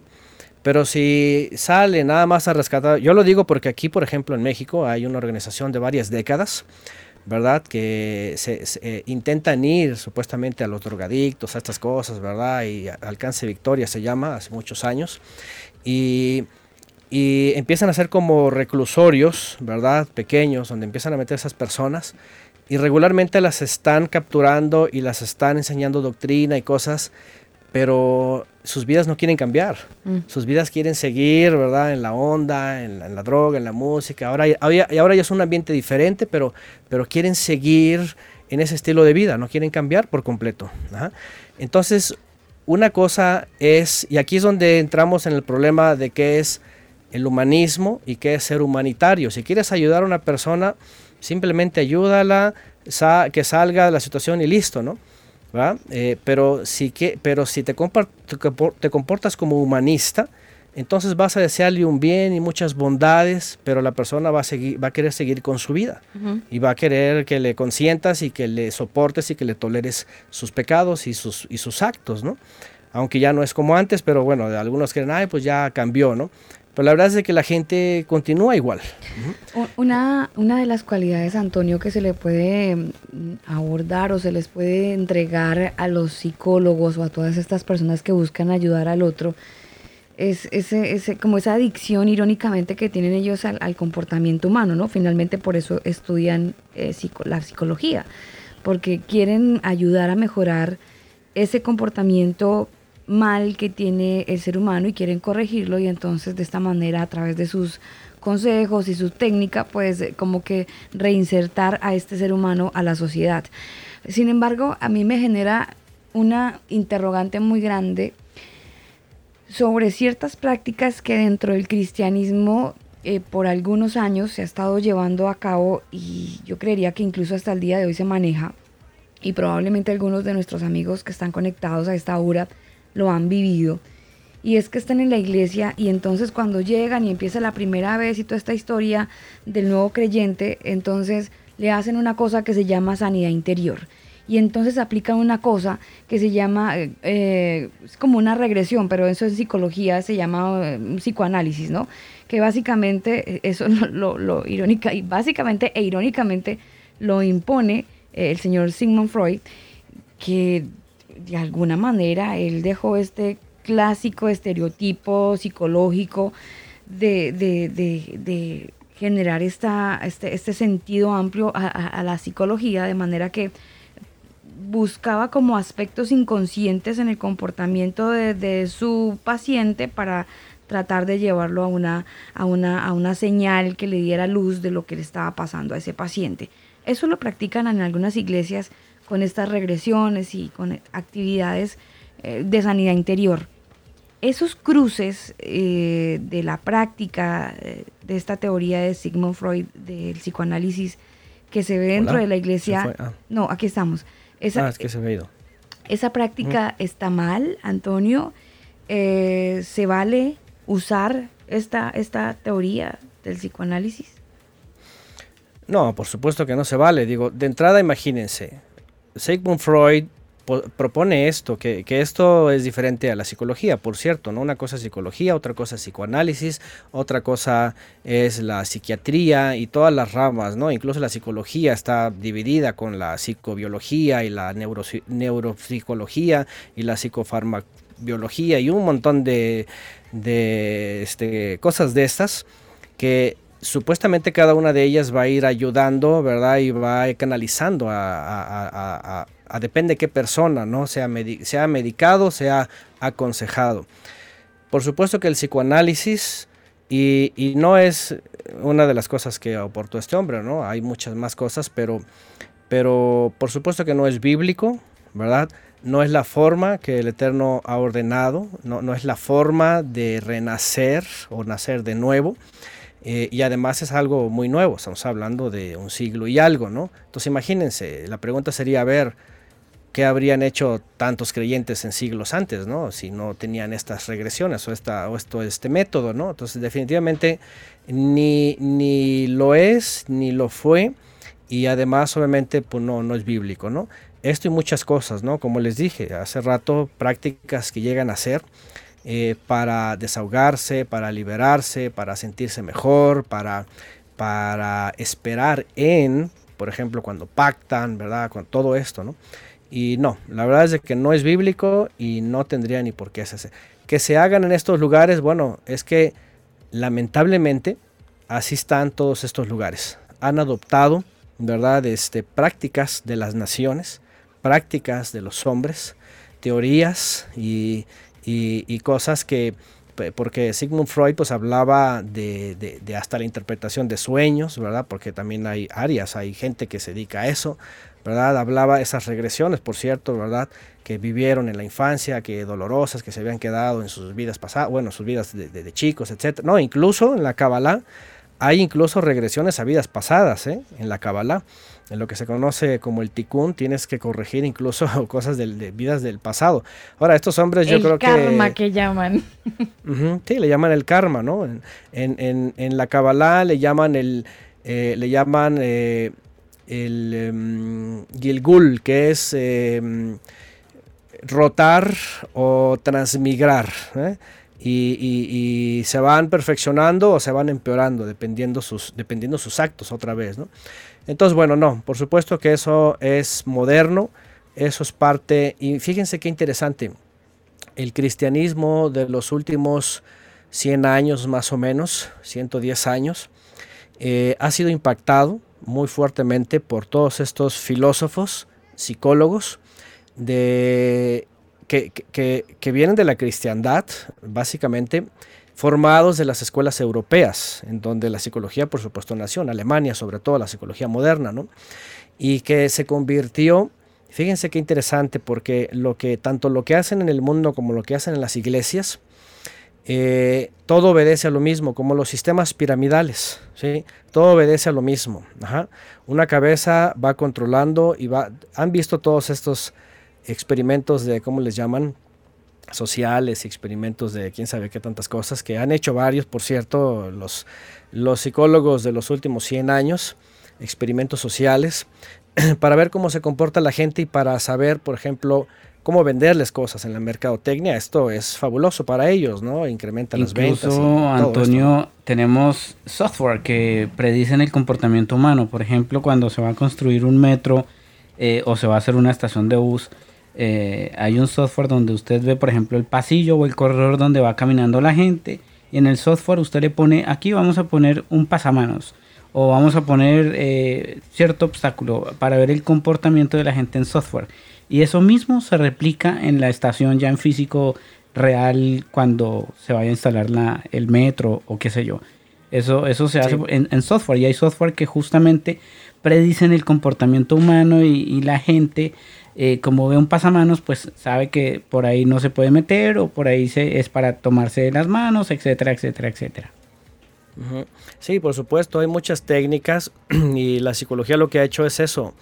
Sí estudia el comportamiento, aunque obviamente eh, calificar, ¿verdad? O determinar eh, todos los comportamientos, pues no, no, no es cosa que, que, que se puede hacer, ¿no? Imagínense, eh, a finales del siglo XIX, cuando quisieron em, definir, por ejemplo, las conductas, ¿no? lo que se conoce como el conductivismo, que después pasó a ser ya de la mano con, con, la mente, con la, eh, es decir, cómo se conducen y la, la reacción, ¿verdad?, con la mente encontraron más de 4.500, imagínense, este, adjetivos para calificar a alguien.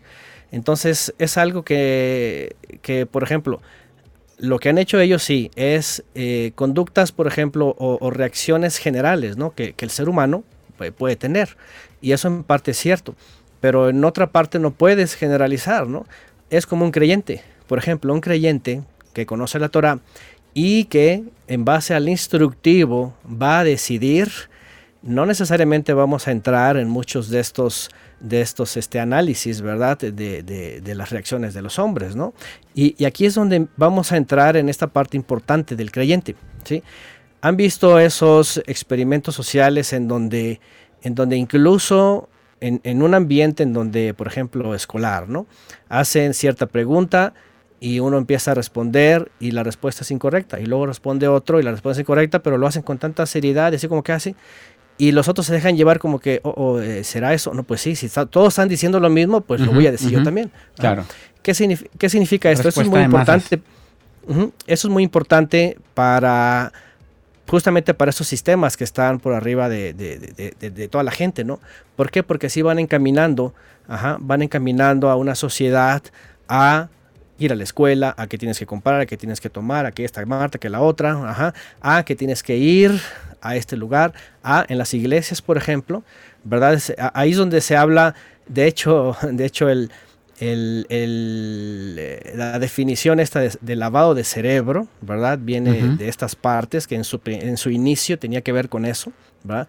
Para, eh, para ponerles un software básicamente a las personas, el tipo de reacción, de pensamiento, y conducirlas, conducirlas y llevarlas a propósitos de ellos. Así, es como, así es como sobrevive el sistema. Bueno, no, no, nos vayamos, ¿no? nos vayamos tan lejos, Antonio, con este tema de la pandemia.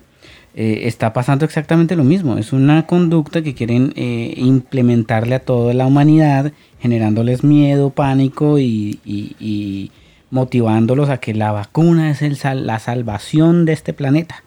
Entonces ahí estamos justamente en lo mismo, jugando un papel psicológico a nivel mundial.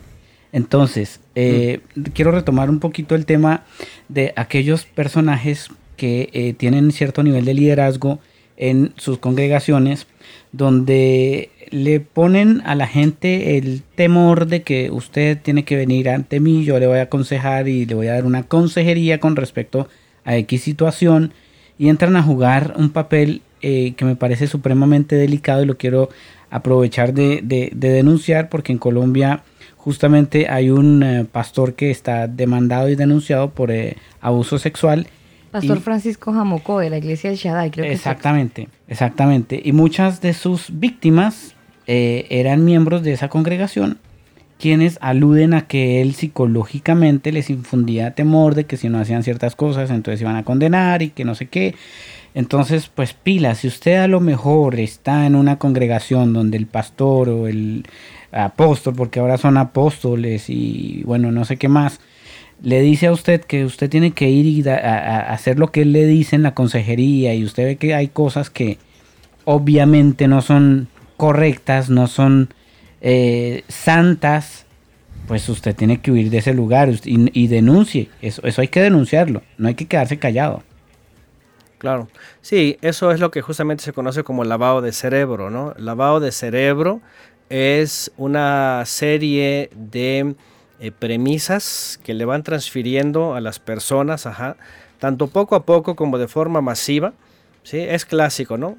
No dejes de ir a la iglesia, tienes que diezmar si no le robas, tienes que hacer esto, tienes que hacer lo otro, hasta llevarlos a, cosas tan atrevidas como estas, ¿no?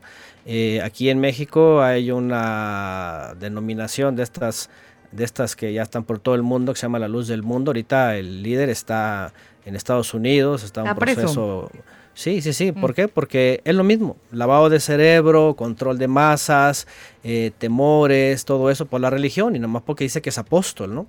Entonces, este es el mismo sistema. Ahora yo le llamo a apostolobos, ¿no? Porque realmente son lobos y dicen que son algo y, y, lo que hacen al final es controlar a la gente, manipularla, someterla, llenarla de temores y, él es el punto principal. Si él es el apóstol de Dios, dicen igual este como otros. Oiga, Antonio. Entonces la gente está sometida. Mire, usted me hace este, acordar... Usted me hace acordar... está patrocinada. No, no, sí, pero espere, es, es que lo que dice Antonio me hace acordar de comentarios anteriores dentro del programa, porque... Eh, a veces se le da el amén a todo lo que dice el apóstol, se le sigue eh, y entonces las iglesias parecen eh, un rebaño de borregos porque a veces no analizan. Y no lo digo con el ánimo de ofender, lo digo con el argumento de un audio, audio que les voy a poner ahí con una notitra patrocinada eh, de Casa Estudios y los Nuevos y Tierra Nueva Daniel, ahí para que Antonio vaya mojando la palabra. Pero escúchese este pequeñito audio, Antonio, que es básicamente lo que se replica en muchos lugares cuando nuestros predicadores comentan mucho y a todo le decimos amén. Entonces, esa gente no están en apotasía. Esa gente son apótatas, unidos a su, a su apotasía. ¿Qué es apotasía? Apotasía, alguien que procede a lo que es todo lo que nosotros hemos visto y todo lo que nosotros hemos predicado y todo lo que nosotros hemos hablado. Entonces, la apotasía viene, sea Jesucristo glorificado, de la mano juntamente con el punto de ser apóstata. Entonces, la apostasía se ha, se ha movido a un nivel dentro de muchas congregaciones que eso, eso se ve, eso es viral. En muchas congregaciones. Y hay gente que se han preguntado, pero ¿por qué tal iglesia tiene la falda larga y por qué tal iglesia usan pantalón o usan arete? Entonces, esas personas que se encuentran con arete, con cadena, con guillo, con pantalón, con bermuda, con tenis crocker, tenis puma, tenis Nike, Converse, Timberland, esas personas están ya en apostasía y están hundido, hundido, siendo ya apóstata. Entonces hay gente que inician dentro de la apostasía, que estaban dentro de lo que es la doctrina y comienzan a pasarse el blower, comienzan a teñirse. Ya, esa gente van rumbo a ser apóstata. Entonces están en el, en el, en el escalón de la apostasía. Bueno, así de profundo a veces son nuestras disertaciones y a todos le decimos amén, Antonio, con la apostasía. Qué problema, ¿no? De entrada, falta de definición. ¿Qué vamos a hacer con los cuestiones? con el patrocinio de Timberland. con los Timberland. pero, pero, pero así como este ejemplo eh, eh, suele replicarse en muchos otros temas, y así crece la, la Grey eh, predicando y hablando lo mismo y finalmente no se dice nada. Es correcto. Sí, sí, sí. Y, otra vez, miren, no hay instrucción, no hay, no, hay ni siquiera Biblia, o sea, solamente son discursos. Ahora, se pasó de la humilía que por lo menos en varios siglos, ¿verdad? Este, daba algo, pero ya estos discursos todos enredados y sin definiciones y sin origen y sin nada, sin pies ni cabeza y, bajo sus ideales, este, pues nada, nada tiene que ver, ¿no? Entonces, sí, lamentablemente la gran mayoría, y bueno, esto se escucha vergonzoso, ¿no? Pero la gran mayoría están así, están, se está predicando cosas que no son, ¿verdad? Este, llevando a la gente, lavándoles el cerebro de entrada, llenándoles de temores, diciéndoles según sus conceptos. Yo siempre he mencionado esto, que, que justo este es el ejemplo claro de que cuando no se sabe ni siquiera desde el origen qué es pecado, para ellos pecado es eso, que si te compras una, camisa de tal marca o algo y ese ya es pecado y apostasía, imagínense nada más, ¿no? Entonces, y ya la gente pues asustada con eso, ya entonces se va a alinear. y los afecta psicológicamente, Antonio, porque, porque se vuelven personas que ven una marca y ya la, la, satanizan. Pero mire que eso incluso Alba y Antonio y para todos nuestros converos que están ahí conectados, que de paso le mando un saludo muy especial, un abrazo a cada uno de ustedes que están en Facebook Live y también a la gente que está en nuestra aplicación MixLR. Eh, eso mismo ah, se ha predicado incluso en, en, la iglesia, o sea, antes decía, venga, traiga la limosna, o sea, lo que, les, lo que a usted le sobra, la basura. Eh, eh, y, se creía que, o se cree incluso en, esto, en, en, pleno siglo XXI, que ser humilde es vestir pobre, andar arrastrado en la inmunda. No es que el Señor nos mandó a ser humildes y nada tiene que ver esa humildad con la otra humildad de reconocer de que si yo la embarro o cometo un error, tengo que ir y pedir perdón. Ese tipo de humildad es el que el Padre nos pide que, tengamos, no, no es la otra humildad que nos quieren vender. Claro, sí, de, hecho hay, hay otra vez, cada, depende de la denominación, depende la línea, etcétera, etcétera, tienen sus propias definiciones, así es. ¿Verdad? De hecho, en el catolicismo comenzó esto, ajá. El voto de pobreza salió dentro de grupos monjes, de monjes que dijeron, se trata de estar en la miseria, ¿no? Y de pronto vienen otros que la prosperidad, ¿no? Se trata de que somos príncipes y princesas y quieren el mundo entero, sí, el otro lado. Entonces, entonces son cuestiones que, porque por supuesto, entre, entre los creyentes, o sea, hasta en la misma Torah lo dice. La Torah lo dice y el Mesías lo dice, pobres siempre habrá.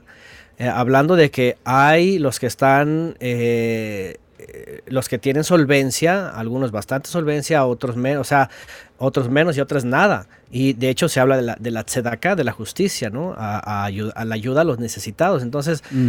nunca en la Biblia se habla de que se tiene que hacer de, de, un estilo o de una forma y que así, si no, es apostasía. No, por supuesto que no. Entonces, este, aquí está metido todo esto, sobre todo el control de las masas, ¿no? Y aquí entra la psicología. O sea, estas personas a lo mejor no saben nada, pero, pero bien que saben que les funciona, ¿no? Todos los sistemas eh, hoy día funcionan así. Eh, es el sistema piramidal ¿no? que usa la mercadotecnia. ¿no? Sobre todo en las iglesias se, maneja así. Se maneja así. Se establece una misión, tienen sus metas, tienen que, tienen que ver números, tienen que crecer, ser autosuficiente, autosustentable, hasta ser iglesia, etcétera, y luego tener hijas, y así esos sistemas piramidales todo el tiempo. Esto en los últimos 150 años, más o menos. Entonces, y como base, como trabajan bajo o base metas, entonces ellos van manejando todas estas metodologías. Es como en los bancos, por ejemplo, ¿no? Aquí se supo mucho de dos bancos que ponían sus cajeros electrónicos. Dice, uno de ellos esperó a que el otro lo pusiera. ¿Por qué? Porque hizo un estudio, ¿verdad? Eh, de, la sociedad y de la gente y de socioeconómico y todo lo demás para saber dónde poner sus sucursales y sus cajeros. Entonces cuando termina va el otro y los pone cerca de, porque dice, pues este ya hizo el trabajo, ya hizo el análisis, entonces yo llego y me pongo ahí. Entonces, este, ¿por qué? Porque están bajo los mismos eh, estándares, ¿no? Eh, viendo a la sociedad, dónde está, cómo se mueve, dónde se mueve, dónde hay más, que comen, que compran, ¿verdad? Todo esto sí. Eh, pero al final, pues eso, eso finalmente cae el control bajo, bajo los seres humanos, bajo, bajo los hombres no creyentes, pues, o los seres no creyentes. Antonio, los jóvenes que nos escuchan a esta hora y que en ese buen deseo y buena intención de querer ayudar y en ese trabajo social que a lo mejor venían haciendo desde su grado académico, mm, ¿está bien? ¿Está mal? ¿Se puede estudiar psicología? Familia cristiana. Su hijo salió del colegio, eh, terminó al año 2020. Año 2021 el muchacho quiere estudiar psicología. Y aplicar la, la, Torah en la psicología. ¿Se puede? ¿No se puede? ¿Es contradictorio? Mm, no, yo no lo recomendaría, yo no lo haría y yo lo explicaría por qué. ¿sí? Primero que nada, la psicología obviamente eh, está rodeada y llena después de debates de cosas que no son bíblicas, de cosas que mm, incluso van en contra de la Biblia, ¿sí? Eh, y bueno, aquí quisiera quisiéramos un, un, análisis rápido de la historia. A mí me gusta que abarcáramos la historia, porque esto, esto comienza realmente con, con filósofos griegos, si sabían ustedes, ¿no? Si nos vamos a citar, nos vamos desde Anaxágoras en el siglo V antes del Mesías, que y para eso los filósofos, pues ahora sí, como dicen aquí en México, se las gastan, ¿verdad? O sea, se la, pasan, se la pasaban todo el tiempo pensando, ¿verdad? En las reacciones de todas las cosas, filosofando, se le conoce como filosofando, ¿verdad? Tratando de resolver todas las reacciones, eh, tanto el exterior como el interior, ¿no? Anaxágoras lo que habla es cuando comienza a hablar por primera vez sobre la, la psique, que es el alma. Entiéndase algo. En la Torah no vamos a encontrar los conceptos griegos. En la Torah son muy diferentes. Ya, de aquí ya comenzamos mal. Los conceptos griegos y finalmente lo que se viene a conformar en el siglo después del iluminismo, después de lo que se conoce como el, el renacimiento y todas sus áreas, incluida la filosofía, viene a converger finalmente en conceptos de la de la ilustración, de la academia, que si bien hoy día los reconocemos y les damos como que un lugar, ¿verdad? Depresión, alegría, todas estas cosas, este, al final no son desde los conceptos bíblicos, ¿sí?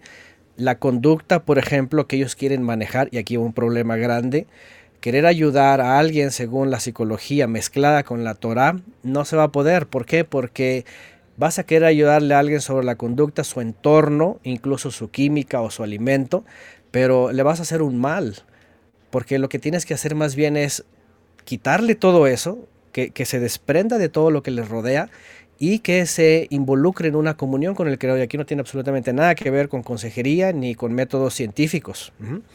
Entonces, cuando empiezan los griegos a pensar, ¿Qué onda con el alma? Bueno, viene, por ejemplo, Anaxágoras y dice, bueno, el alma, ¿verdad? Se mueve con el cuerpo. Y después viene otro filósofo, ¿verdad? Hipócrates, y dice, bueno, si el alma se mueve con el cuerpo, entonces va reaccionando, ¿verdad? Aquí es donde vienen los famosos este, cuatro, ¿cómo les llaman? Eh, cuatro conductas o el carácter, ¿verdad? De las personas. Que por cierto, esto lo desarrolla un cristiano bautista que ustedes ya conocen, que se llama Tim LaHaye, en la famosa teoría de los temperamentos y él hace de estos cuatro una combinación de doce y hace una mezcla que al final tampoco sirve, ¿verdad? Está basada su, su predicación en la psicología, imagínense, la psicología este, de Hipócrates. Cuando escuchen esto, ¿verdad? Que flemático, que estas cosas y que eh, lo, primero que piensen es, está contaminado con filosofía griega y no conoce la Torah ni la entiende. Entonces, bueno, número dos, ¿qué pasa después? que entre, entre, los, entre los debates que tenían eh, estos, estos griegos, viene Platón, por ejemplo, ahora aquí, el dualismo platónico, ¿no? cuando se habla de que el alma es diferente del cuerpo. de, hecho, él decía que el alma está encerrada en un cuerpo, que es como una prisión, ¿verdad? Y tenía que liberarse.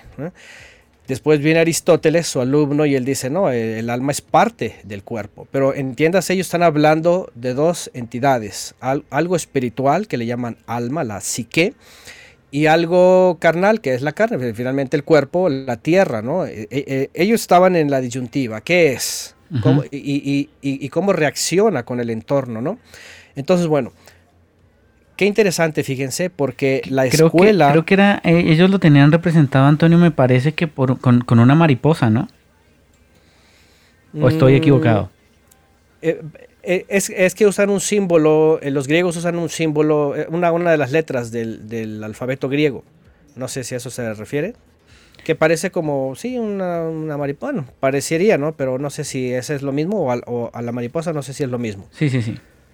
Bueno, eh, el caso es de que ellos lo que están tratando de hacer es, vamos a ver eh, cómo es de que la persona, y eso se la pasaban filosofando, ¿no? ¿Qué, es, qué está, etcétera? Había un pleito en que si el alma era inmortal, que si no la era, que si sí la era. por eso cuando viene Pablo y habla en Atenas, le dice, y que él habla de la resurrección, él dice, ay, luego te vamos a escuchar. ¿Por qué? Porque ellos no creían esto. Ellos creían que aunque estaba, finalmente después de no había esa tal resurrección, ¿no? Eso es muy importante. ¿Por qué? Porque fíjense, ahí les va. Ellos finalmente establecen una escuela de pensamiento.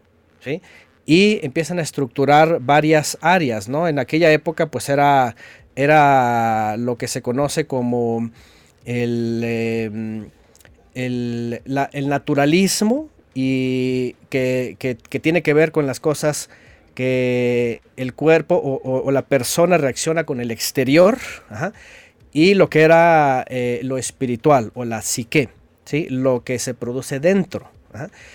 Y bueno, establecen esas dos ciencias que le llaman, en donde después el naturalismo pasa a ser lo que se conoce como ciencias naturales. Pero fíjense que para la época del primer siglo, los griegos estaban bien avanzados en conceptos, en ideas, en, formas, en conductas, todo esto. No sé si recuerdan que Pablo en un momento dado, cuando le escribe a Timoteo, ¿verdad? Le dice, oh Timoteo, le dice, olvídate de esas pláticas de viejas y cosas vanas y argumentos, dice de la falsamente llamada ciencia. No sé si recuerdan este texto. Sí, sí, sí. Pablo le escribe a Timoteo, ¿cuáles ciencias? ¿Verdad? ¿Cuáles ciencias? Gnosis era toda la escuela de los griegos que básicamente estaba basada en el estudio del alma. Cómo reacciona el alma, todo lo que le rodea, eh, su conducta, cómo le puedes ayudar, eh, qué hizo, qué no hizo, qué le falta hacer. Todas estas cosas era toda una escuela y es que mm. los griegos, aunque ya como imperio ya no quedaba, toda la filosofía se heredó. Eso, lo enseñaba Platón en esa época. Sí, de hecho Platón es lo que se le conoce como el dualismo, ¿no? Después viene Aristóteles. Y fíjense qué interesante que cuando viene la buena nueva, porque antes era cómo, cómo te ayudo, cómo ayudamos a las personas en su conducta, en su forma. Fíjense qué interesante, cuando viene el mensaje de la buena nueva, sobre todo impacta a los de origen gentil, y entonces todo aquello que era o que podría ser resuelto por los filósofos y todas sus argumentaciones, fíjense que queda en el olvido. Antonio, podríamos, decir, y podríamos decir que cuando llega nuestro Señor a la escena, en esa etapa de la historia de la vida, era cuando más se filosofaba. Oh, sí, venía toda la escuela justamente de, Hipócrates y de, Sócrates. Ellos, eran los, los, más interesados en escuchar a, las enseñanzas del maestro. Bueno, en parte, ¿eh? porque cuando, cuando se hablaba de cosas que ellos no tenían como, como verdades, porque, porque en parte tenía que ver y adaptarlas a su, a su, a su pensamiento. Que eso fue lo que pasó más adelante, por ejemplo, ¿no? ¿Verdad? Por ejemplo, San Agustín y teólogos del siglo II, III y IV, ese fue el gran problema de lo que después se convirtió en el cristianismo. Traer la filosofía, filosofarlo y convertirlo en teosofía. Este término, que es una combinación de filosofía y teología, teosofía, se introduce, por cierto, ¿no? Y, y, esto es lo que viene a echar a perder todo lo que ya se había predicado. Bueno, lo que, les quería decir fue que cuando, cuando hay, un, hay un espacio, ¿verdad?, de, tiempo entre esos filósofos, eh, viene el mensaje de la buena nueva y todo aquello que eran problemas emocionales, de conducta, todo eso tiene una transformación. Fíjense, y eso está documentado, ¿eh? ellos lo saben. ¿Qué es lo que ocurrió? Que empieza a haber una nueva eh, educación e instrucción por parte de los discípulos del Mesías hacia la gente, que eso traía una forma de conducta diferente.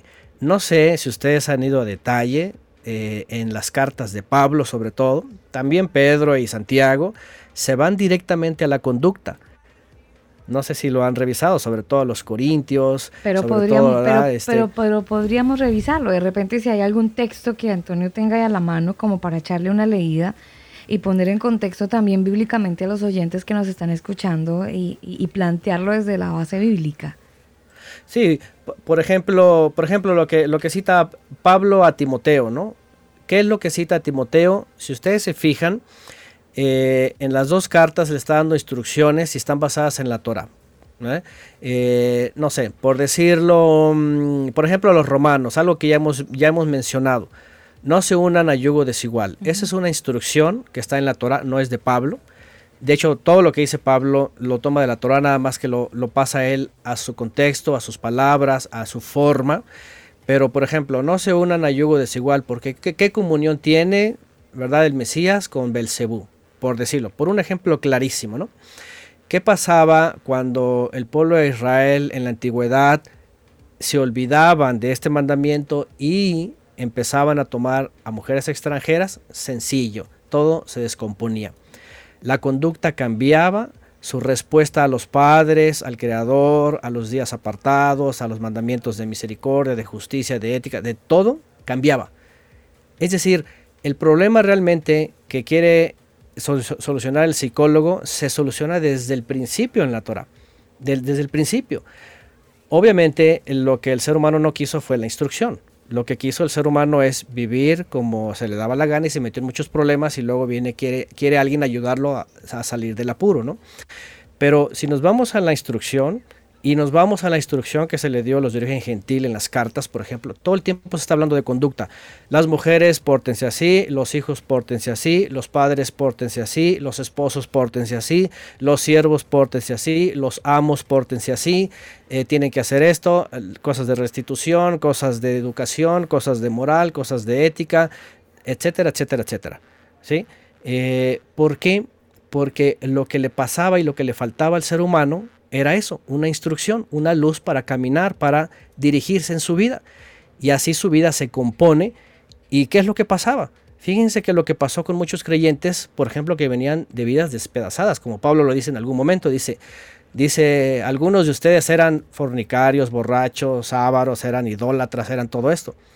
Y se entiende que cuando vienen, escuchan el mensaje, empiezan a ser transformados, entonces dejan de ser todo eso. ¿Y qué es lo que pasa con sus vidas?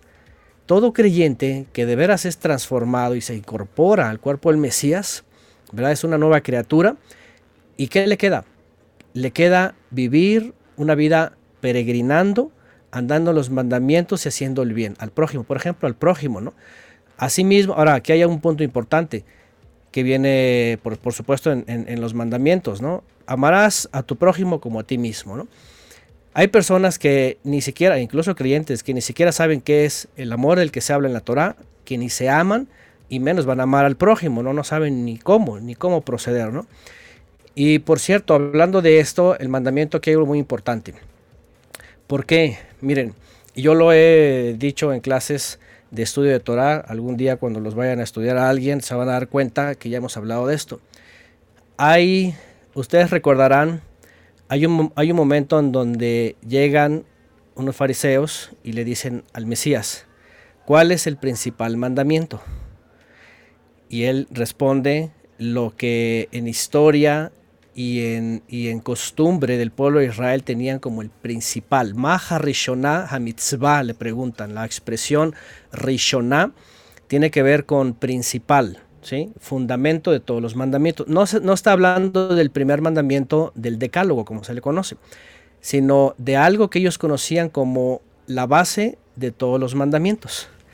Y él responde, amarás al Todopoderoso con todo tu corazón, con toda tu alma y con todas tus fuerzas. Y, y luego dice, Behaptal areja camoja, y amarás a tu prójimo como a ti mismo.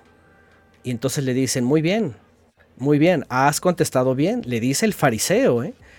Y es una, es una pregunta con doble intención, para saber si estaba enseñando lo correcto, ¿verdad? Y, y- también pues para tentarlo, ¿no? En este caso, ¿no?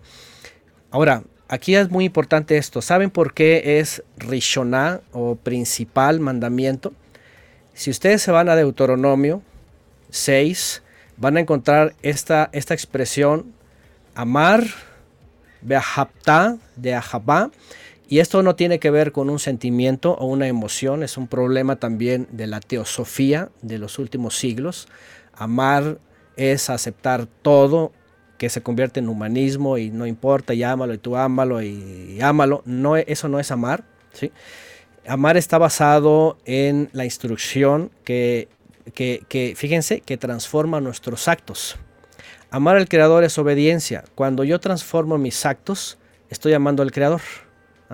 ¿Por qué? Porque le, le conozco entonces y le temo. Después de eso dice, dice, Bejole babeja, con todo tu corazón.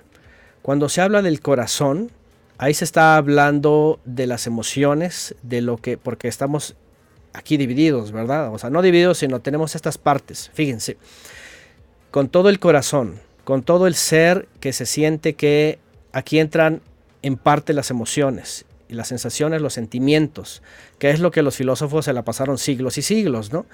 Fíjense qué diferencia con la Torah. Después dice, eh, dice con toda tu mente.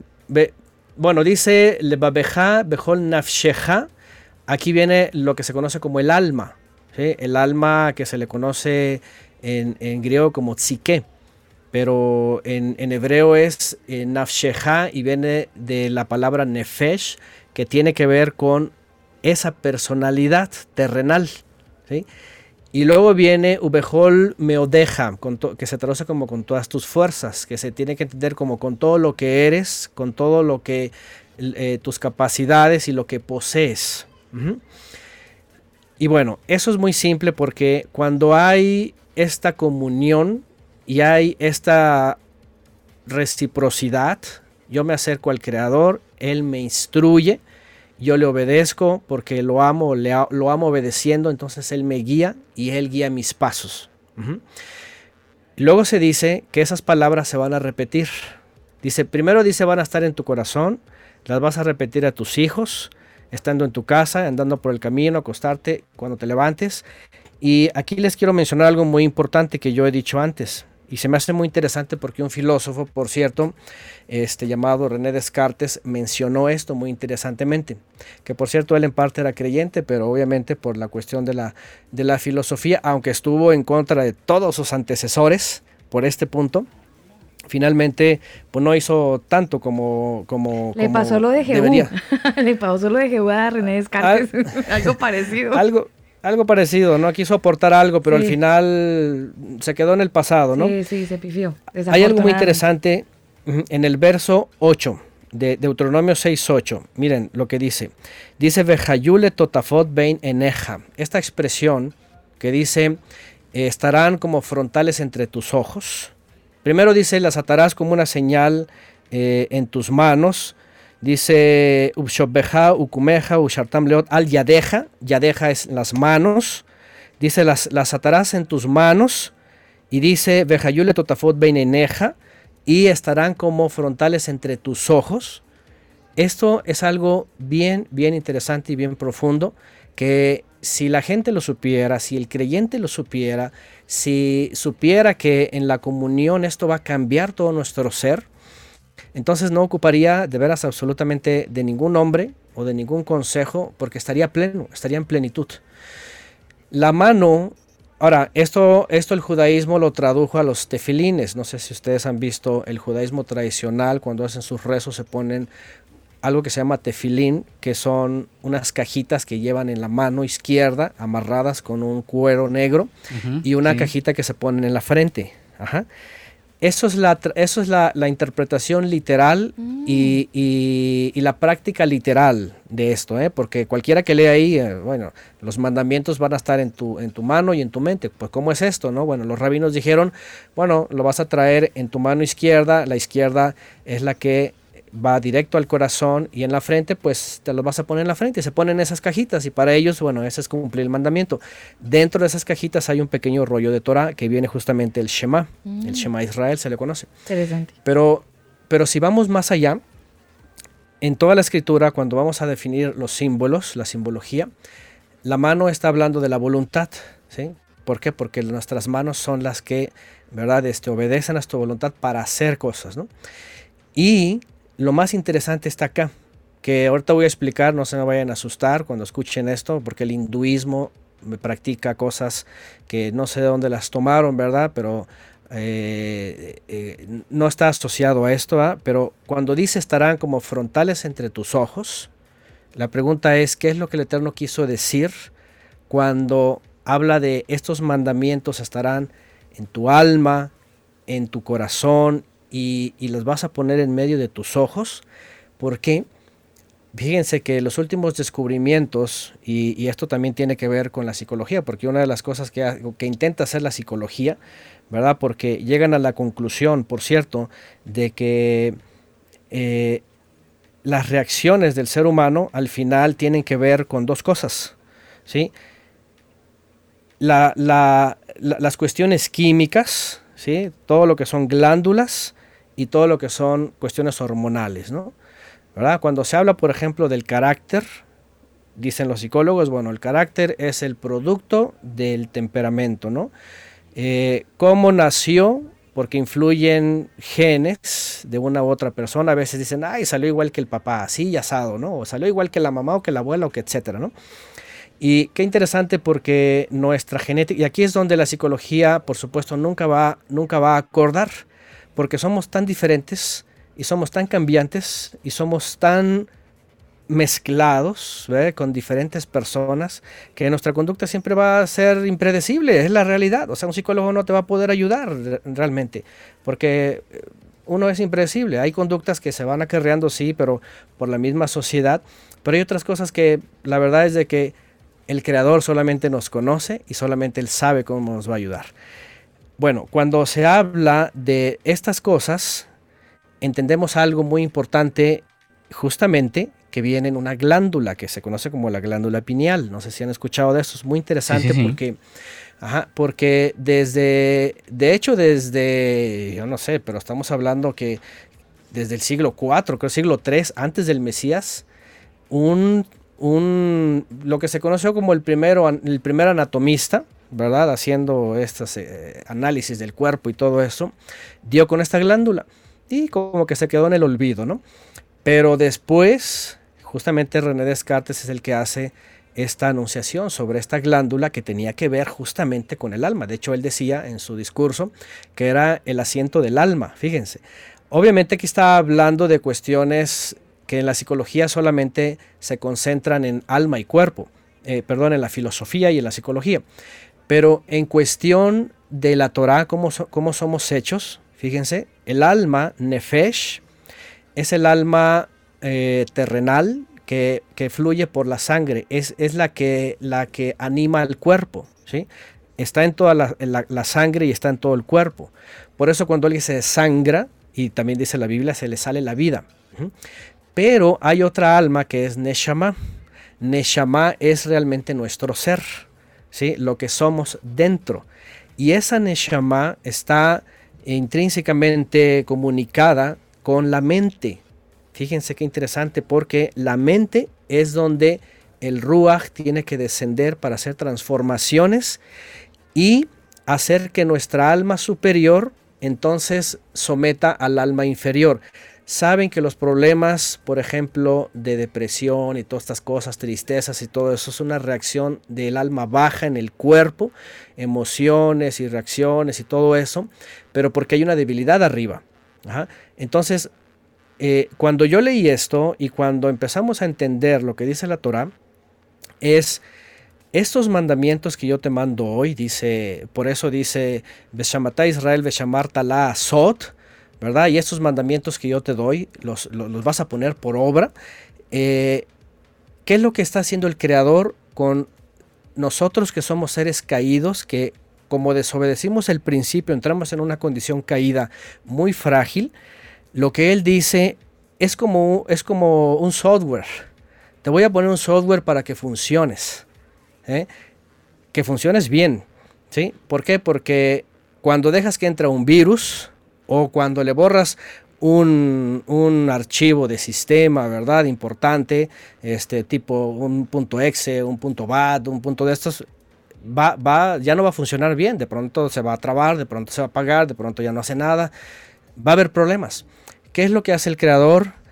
Eh, la Torah es un software, es como un software, ¿sí? Que cuando dice aquí, las pondrás entre tus ojos, en tus frontales, lo que está diciendo es, número uno, va a controlar tu voluntad, que, eso, eh, que está representada en la mano, y después va a controlar eso que está en la mente adentro. Hoy día ya los médicos lo están reconociendo, ¿verdad? Sí, científicamente ya se está reconociendo. Incluso voy a hacer un paréntesis, Antonio, con respecto a hay, científicos que ya ah, están reconociendo que los embarazos, o sea, los partos naturales eh, son, son, los están recomendando más que las cesáreas, porque cuando el feto atraviesa por la parte baja de la mujer, eh, la mujer le transmite eh, la glándula del amor.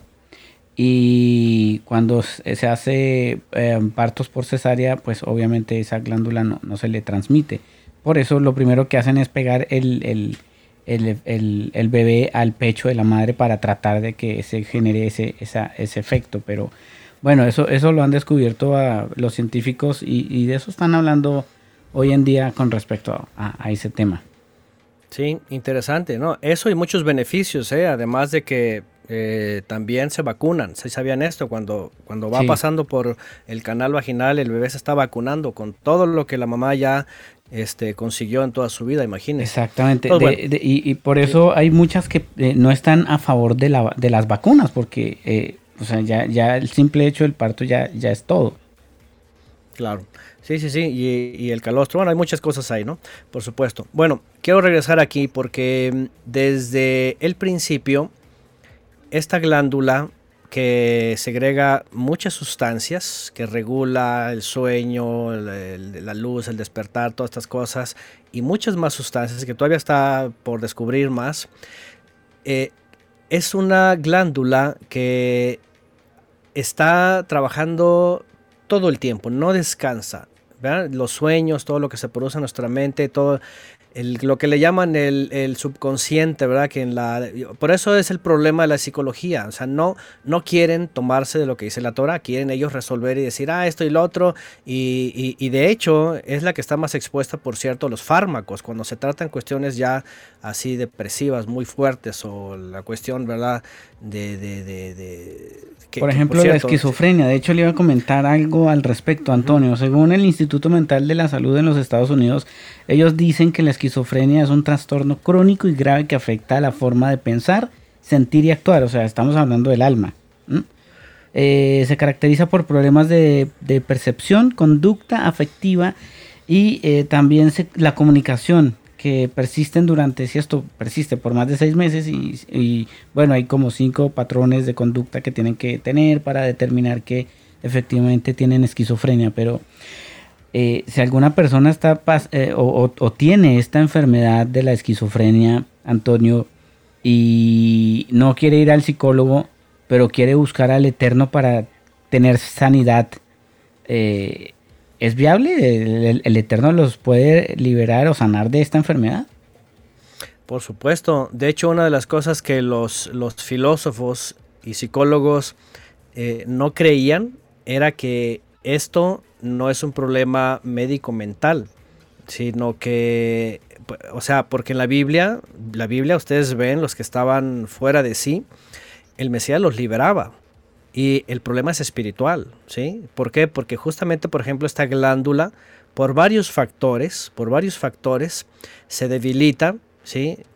Fuera de que no hay instrucción, no hay amor, no hay cuidado, no hay nada y, sufre diferentes circunstancias, se debilita o a veces por andar en cuestiones místicas o esotéricas o cuestiones extrañas, eh, lo que hace es justamente ser invadida ajá, eh, por, por, seres caídos. ¿sí? Eso es algo que por supuesto la psicología va a decir, no, no, no, eso ya raya en la locura. Ahora, eso, por eso nos dicen que estamos locos, ¿no? Porque mm. si ustedes van al Nuevo Testamento, todas esas personas, ¿sí? Que las encadenaban y que esto y que el otro, estaban endemoniadas. Eso es lo que dice y que el Mesías vino justamente a liberar también a esas personas. Así que... De hecho, hubo un episodio donde los, los, discípulos no pudieron liberar a, a, ciertos personajes y, el Señor les dijo que esos espíritus solamente salían con oración y ayuno. Así es, y, el, y, el, Mesías justamente vino a eso, ¿no? Entonces, lo que vemos realmente, todos son problemas de conducta por la desobediencia, son problemas de, de, de la mente, ¿verdad? Eh, que no se ha fortalecido, que no, que no está eh, ¿cómo se puede decir? Protegida en los mandamientos, porque eso es lo que hace. Para algunos, yo no sé cuántos nos han escuchado, los que quieren escuchar esto van a decir, eh, ¿de qué se trata? ¿El mandamiento me protege? Pues quieran o no, fíjense que los mandamientos van construyendo, y eso es lo que les sorprendió a algunos en la época medieval, ¿eh? porque fíjense qué pasaba. Desde el año 200, por ejemplo, ¿verdad? Que otro filósofo griego, Galeno, ¿verdad? Retomó los famosos cuatro temperamentos, ¿verdad? Que le llamó eh, Hipócrates como los cuatro humores. Eh, y desde ahí ya no se habló nada de, cuestiones de, conducta y de reacciones. ¿Por qué? Porque, porque la sociedad estaba cambiando su forma de pensar. Imagínense, fue hasta el siglo XVIII que se volvió a retomar pero aquello lo veían en, la época cuando el, mensaje de la buena nueva se empieza a expandir, lo veían como problema espiritual. Y la solución era, vamos a conocer la Biblia, vamos a que la Biblia nos cambie, vamos a que el Evangelio nos enseñe, nos cambie, nos traiga esperanza. Fíjense que para todos los filósofos fue locura, porque dijeron, ahora estos qué, ahora están cambiando su forma de vida y están esperando que, que, su Dios se los lleve a, los cielos. Y para ellos era una locura esto, ¿no? Pero para el creyente siempre ha sido una esperanza que lo sostiene y pase lo que pase, llueva, relampaguee o lo que sea, ¿no? Ahí estamos. Entonces, y eso es, el, eso es lo importante. La esperanza, la seguridad, la certeza, la confianza, la obediencia, eso va generando en nuestra vida, en nuestro ambiente, no solamente en nosotros, en los que nos rodean. Por eso cuando dice, le, aroja, le areja camoja a tu prójimo como a ti mismo, ¿verdad? Entonces, este, lo que está diciendo es, vas a generar también con todo esto un bienestar para el que está a tu alrededor, para tu vecino, para el que está a tu lado, ¿no? Antonio. Entonces, Yo, yo no sé si mi pregunta quepa aquí, pero ya que usted habla de estos dioses y, de estos, eh, bueno, eruditos, ¿de dónde viene esa diferencia eh, que le hemos dado al amor, del amor eros, del amor ágape, quién lo creó, porque en la iglesia, y usted hace un rato nos, nos, hablaba acerca de que hay muchos pastores que en sus disertaciones eh, enseñan en la palabra y entonces generan, y nos dicen, ¿no? Que el amor eros es el amor de pareja y que el amor ágape es del Señor, y entonces tenemos, con el permiso de algunos oyentes, iglesias que se llaman así, con el nombre ágape y bandas cristianas que se llaman ágape, eh, toda esa cosa, eh, ¿de dónde nació? ¿Quién, quién trajo esos nombres eh, y cómo se, se, se, vuelven protagonistas en la historia? Ah, fácil, los filósofos. Los filósofos del siglo 3 y 4 eh, introdujeron la escuela. Por eso les mencionaba hace rato, Pablo le dijo a Timoteo que se alejara de la falsamente llamada ciencia. Lamentablemente este consejo no lo tomaron los siguientes discípulos y cuando ya hablamos de este procedimiento, ¿verdad? De apostasía, verdadera apostasía, o sea, de alejarse de, lo ya anunciado, de lo enseñado, em, y, por las persecuciones, si anteriores a, anteriores a Constantino, empezaron a entrar nuevos líderes que tomaron el control y empezaron a enseñar con un sincretismo. El imperio ahora es cristiano, ahora el evangelio, a ver esto, a ver lo otro, pero empezaban a meter todos los conceptos filosóficos y sobre todo pues todo, todo, el tema griego, ¿no? De aquí es donde viene eh, todas esas definiciones del amor, ¿no? Y, y, viene, ahora cuando se meten en definiciones griegas o palabras griegas, por supuesto que tienen que meter definiciones de los filósofos. Y este fue el gran problema. ¿Por qué? Porque se empieza a generar una, una predicación diferente. Que, por eso les dije cuando hablamos de Constantino y, él, hizo, él hizo todo este concilio, una buena parte de, de, los obispos decían, eso no va a terminar bien, esto no está bien ahí. ¿Por qué? Porque van a hacer un sincretismo, se van a negar muchas cosas, ya estamos quedando unos fuera, o sea, y ya después los que defendieron la instrucción primaria fueron los perseguidos. Pero él lo que hace es justamente introducir a estos filósofos griegos, pensadores, y empezaron, empezaron a trastornar toda la instrucción. Esto, esto es profético porque en Apocalipsis eh, eh, de eso habla, ¿verdad? De que hubo tolerancia, de que hubo eh, cosas permisivas, de todo esto, y no se arrepintieron. Entonces esto contaminó obviamente el mensaje y ahí viene todo lo que ya conocemos, ¿no? Este, que por cierto, para ellos, por ejemplo, los problemas, y estoy hablando de la Edad Media, cuando veían a los judíos, por ejemplo, ya hablamos del famoso exorcismo, liberaciones, ¿no? Ellos veían esos problemas, sí, eran espirituales, pero los, los buscaron solucionar con exorcistas, Y no con la guía de llevarlos al Mesías para que pudieran ser liberados. Entonces ahí es donde nace, por ejemplo, eh, en esta parte eh, de, los, de los eh, la teosofía, ¿verdad? Una combinación de disciplina con, con religión o, con fe que se convirtió después en religión, Y de hecho esto ha sido muy, muy dañino hasta el día de hoy. El término, por ejemplo, evangelión que tomaron del griego, ¿verdad? Y que lo pasaron a buenas nuevas, ha sido totalmente cambiado. Ya nos enseña la buena nueva original ya evangelión, ya la palabra fe, gracia, gloria, o sea, todas esas son palabras de origen, de, origen griego, tienen su contexto y están apuntando a otras cosas. Entonces, ese es el gran problema, por eso cuando se habla del amor, y peor, cuando ya está humanizado, fíjense que uno de los problemas de la psicología de, los, de las últimas décadas es el humanismo, ¿eh? y ya saben que uno de los, de los, este, eh, filósofos y psicólogos que hablaron de esto, pues es, el que hemos citado de pronto, Abraham eh, Maslow, ¿verdad? Junto con otros fueron los que empezaron a, predicar este, eh, esta parte de la psicología, ¿no? Del humanismo. Eso se metió mucho en las iglesias. ¿Por qué? Porque ya ahora ya, ya, ya califican las, las situaciones desde el punto de vista filósofo, ¿sí? Y ya la palabra ya está ausente ya, ya es el comportamiento, ya es cómo le tienes que hablar, ya es no lo vayas a ofender, no se vaya a lastimar, no se vaya a ir de la iglesia, ¿verdad? Este, cosas de estas. Y, y, ese ya no es el Evangelio, porque el Evangelio al principio era, y si se ven, es muy fuerte, ¿no? El Mesías les hablaba muy fuerte. Una espada las cosas entre corta de doble filo. Y eso es lo que dice Apocalipsis, ¿no? Con espada juzgará a las naciones. Y eso dice en, los profetas, con espada juzgará a las naciones. Y, no quiere decir en un estado futuro, sino él vino justamente con la espada a corregir. Y, y no es de juzgar de que sea un juzgón, sino a corregir nuestras vidas para que seamos cambiados.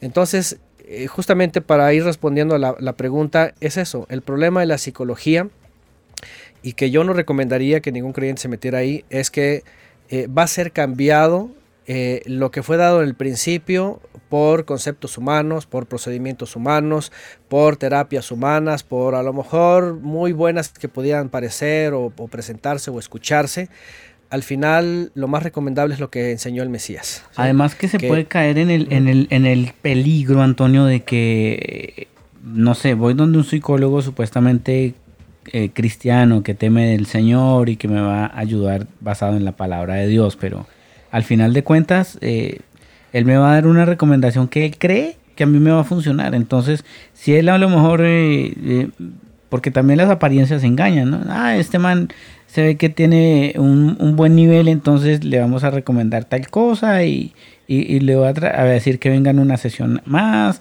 que necesita cuatro sesiones, cinco sesiones más, porque pues para mí es negocio, ¿no? Y me representa económicamente ganancia. Pero si veo a otra persona que necesita ayuda, y no, hermano, mire, usted más bien vaya al psiquiatra porque está en la inmunda. Entonces, pues hay que, hay que tener mucho cuidado también con eso. Sí, sí, sí, sí. Lamentablemente también esto se presta y bueno, no sé, no puedo generalizar, pero, pero este, en, la cristiandad, por ejemplo, con personas que busca uno, en efecto, este, este tipo de servicios, bueno, a mí me tocó otros, eh, se portan así, ya, ya lo ven como algo profesional, ajá, y ya después la terapia iba a durar tanto y, o sea, cuando todo podría acabar en una sola, ¿no? ¿Sabes qué? Mira, después lo llama el ministerio, ¿no? Después, le llama el ministerio, ¿no? Ministerio de la psicología. Imagínense, ¿no? Ni que fuera qué, ¿no? Porque eh, igual en el mundo, ¿no? Por ejemplo, nosotros que hemos tenido nuestros bebés, este, la gente está acostumbrada, por ejemplo, apenas estás embarazada la mujer y tienes que ir cada mes y cada mes anales y todo eso, nace el bebé y nacido y cada mes a la revisión, y es una locura, o sea, de veras tiene que ir cada mes desde que se embaraza hasta que ya el niño tiene tres años. Imagínense la gastadera. Nosotros no somos de esas personas. Vamos, al médico cuando necesita el médico, pero no voy cada mes nomás porque lo van a medir y lo van a pesar. Eso yo lo puedo hacer en la casa. Pero si no requiere algo más el bebé, ¿para qué lo voy a llevar? Y al contrario, peor, cuando le dicen, oye, es que se le ve una manchita, mira, dale este medicamento, dale el otro. No, pues lo vas a echar a perder. Entonces, es lo mismo con la psicología.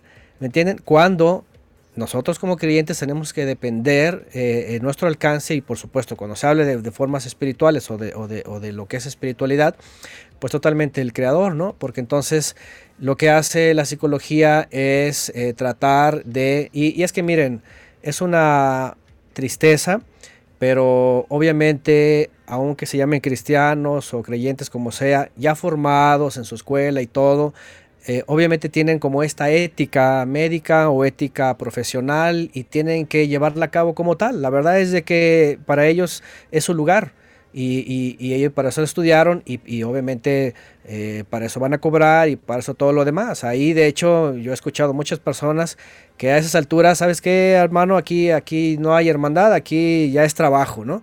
Entonces ya entran otras cuestiones, ¿no? Pero bueno, la realidad es de que todo este ambiente, ahora para retomar un poco la historia, ¿no? ¿Por qué no recomendaría esto? Imagínense, qué interesante, pero en toda la Edad Media, aún con todo y todo, la cuestión era, era espiritual, ¿no? Era o la Biblia, la fe, eh, tu alma y, y tu vida hacia el futuro, ¿no? De una u otra forma.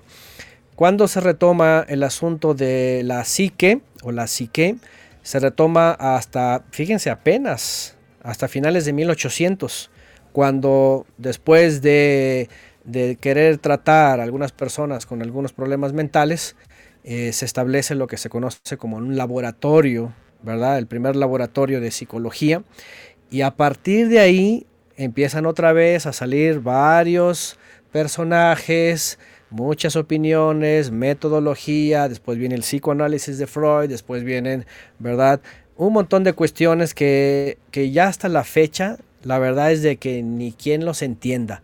¿Por qué? Porque todo varía. La verdad es de que cuando se mete, y ay, regreso a lo de la Torah, cuando se habla de esa parte, pondrás en, medio de tus ojos, en, en tu frente dice, en medio de tus ojos, los mandamientos, lo que está diciendo es, no los vas a tener no nada más en el corazón, para sentir bien y para emocionarte. Dice, va a estar en tu, va, a dar en tu alma, en tu sangre, en tu cuerpo, para que sea controlada tu, voluntad, para que no te desvíes, y va a estar en tu mente, ¿verdad? Y, como les mencionaba, esta glándula que finalmente eh, somos carne, somos glándulas, somos hormonas, somos...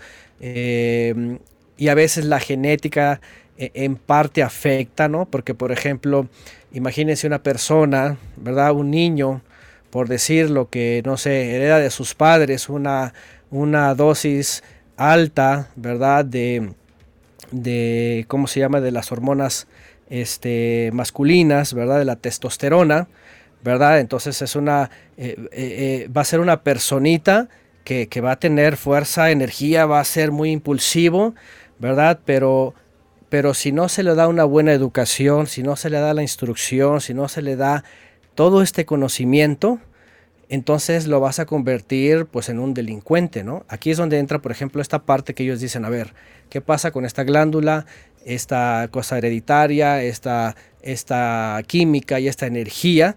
Pues obviamente aquí es donde entra la instrucción. Independientemente de la persona que le saque al, al fulano, al papá o la mamá o a la abuela, lo que sea, la instrucción, que es lo que hace, no necesita psicología en el futuro, necesita la instrucción desde chiquito, por eso se habla de la corrección, ¿sí? Se habla de la corrección. ¿Por qué? Porque cuando se le instruye en el camino, ¿se acuerdan ese proverbio? ¿no? Nunca instruye se al niño. de él, claro. Y vean, cómo dice en, la Torah, bueno, en hebreo. En hebreo dice instruye al niño en el camino. ¿sí? Es decir, por muy que sea mucha energía o muy que sea muy pasivo, la instrucción va a regular y le va a ir marcando el paso. ¿sí? Y le va a ir diciendo cómo actuar. Cuando no hay esta parte, entonces vienen, vienen unos desprendimientos que después pues el pobre muchacho o la muchacha no sabe, ¿no? No sabe que, que en parte, eh, y, y, a veces los padres eso les pasa, ¿no? A veces los padres, es que mi hijo y ya no sé qué hacer y es que, es que no es tu hijo, es que fueron los padres que no, se no les dio instrucción. Ahora, peor los que están creciendo hoy día con el humanismo, ¿no? Ay, no, no, ni lo toques, no, no, no le digas, no lo regañes, no lo hagas sentir mal. No, hombre, capaz que no. Claro, que él tome la decisión. él tiene que tomar la decisión. Y, eso es muy malo. Es muy malo porque justamente aquí en Deuteronomio 6 dice eso.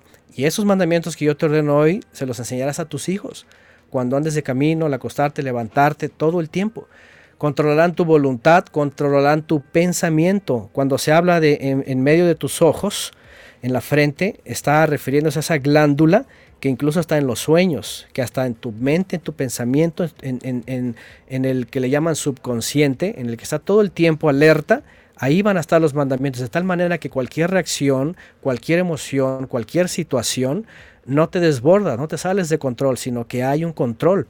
Y ahí es donde viene justamente, miren, en el principio eran los mandamientos en tu mente y en tu corazón. Y, esto, como no lo hizo el pueblo de Israel, ¿se acuerdan cuántos pecados le hemos, le hemos visto con sus reyes? Nada más en los pocos reyes que hemos hablado. Mm. imagínense, así fue toda su vida. Por eso cuando viene el nuevo pacto dice, y pondré mis mandamientos en tu mente y en tu corazón. Dice, las escribiré en su mente y en su corazón. ¿Por qué? Porque como el ser humano no los puede retener, aquí necesita lo sobrenatural, la ayuda del Creador a través del Mesías para que sean escritos. Cuando viene la presencia divina a nosotros, entra en la mente, en la mente está el aliento que sopla y controla, ahí viene el pensamiento, la conducta, la reacción, todo lo que quieren hacer los psicólogos y entender y modificar y ayudar.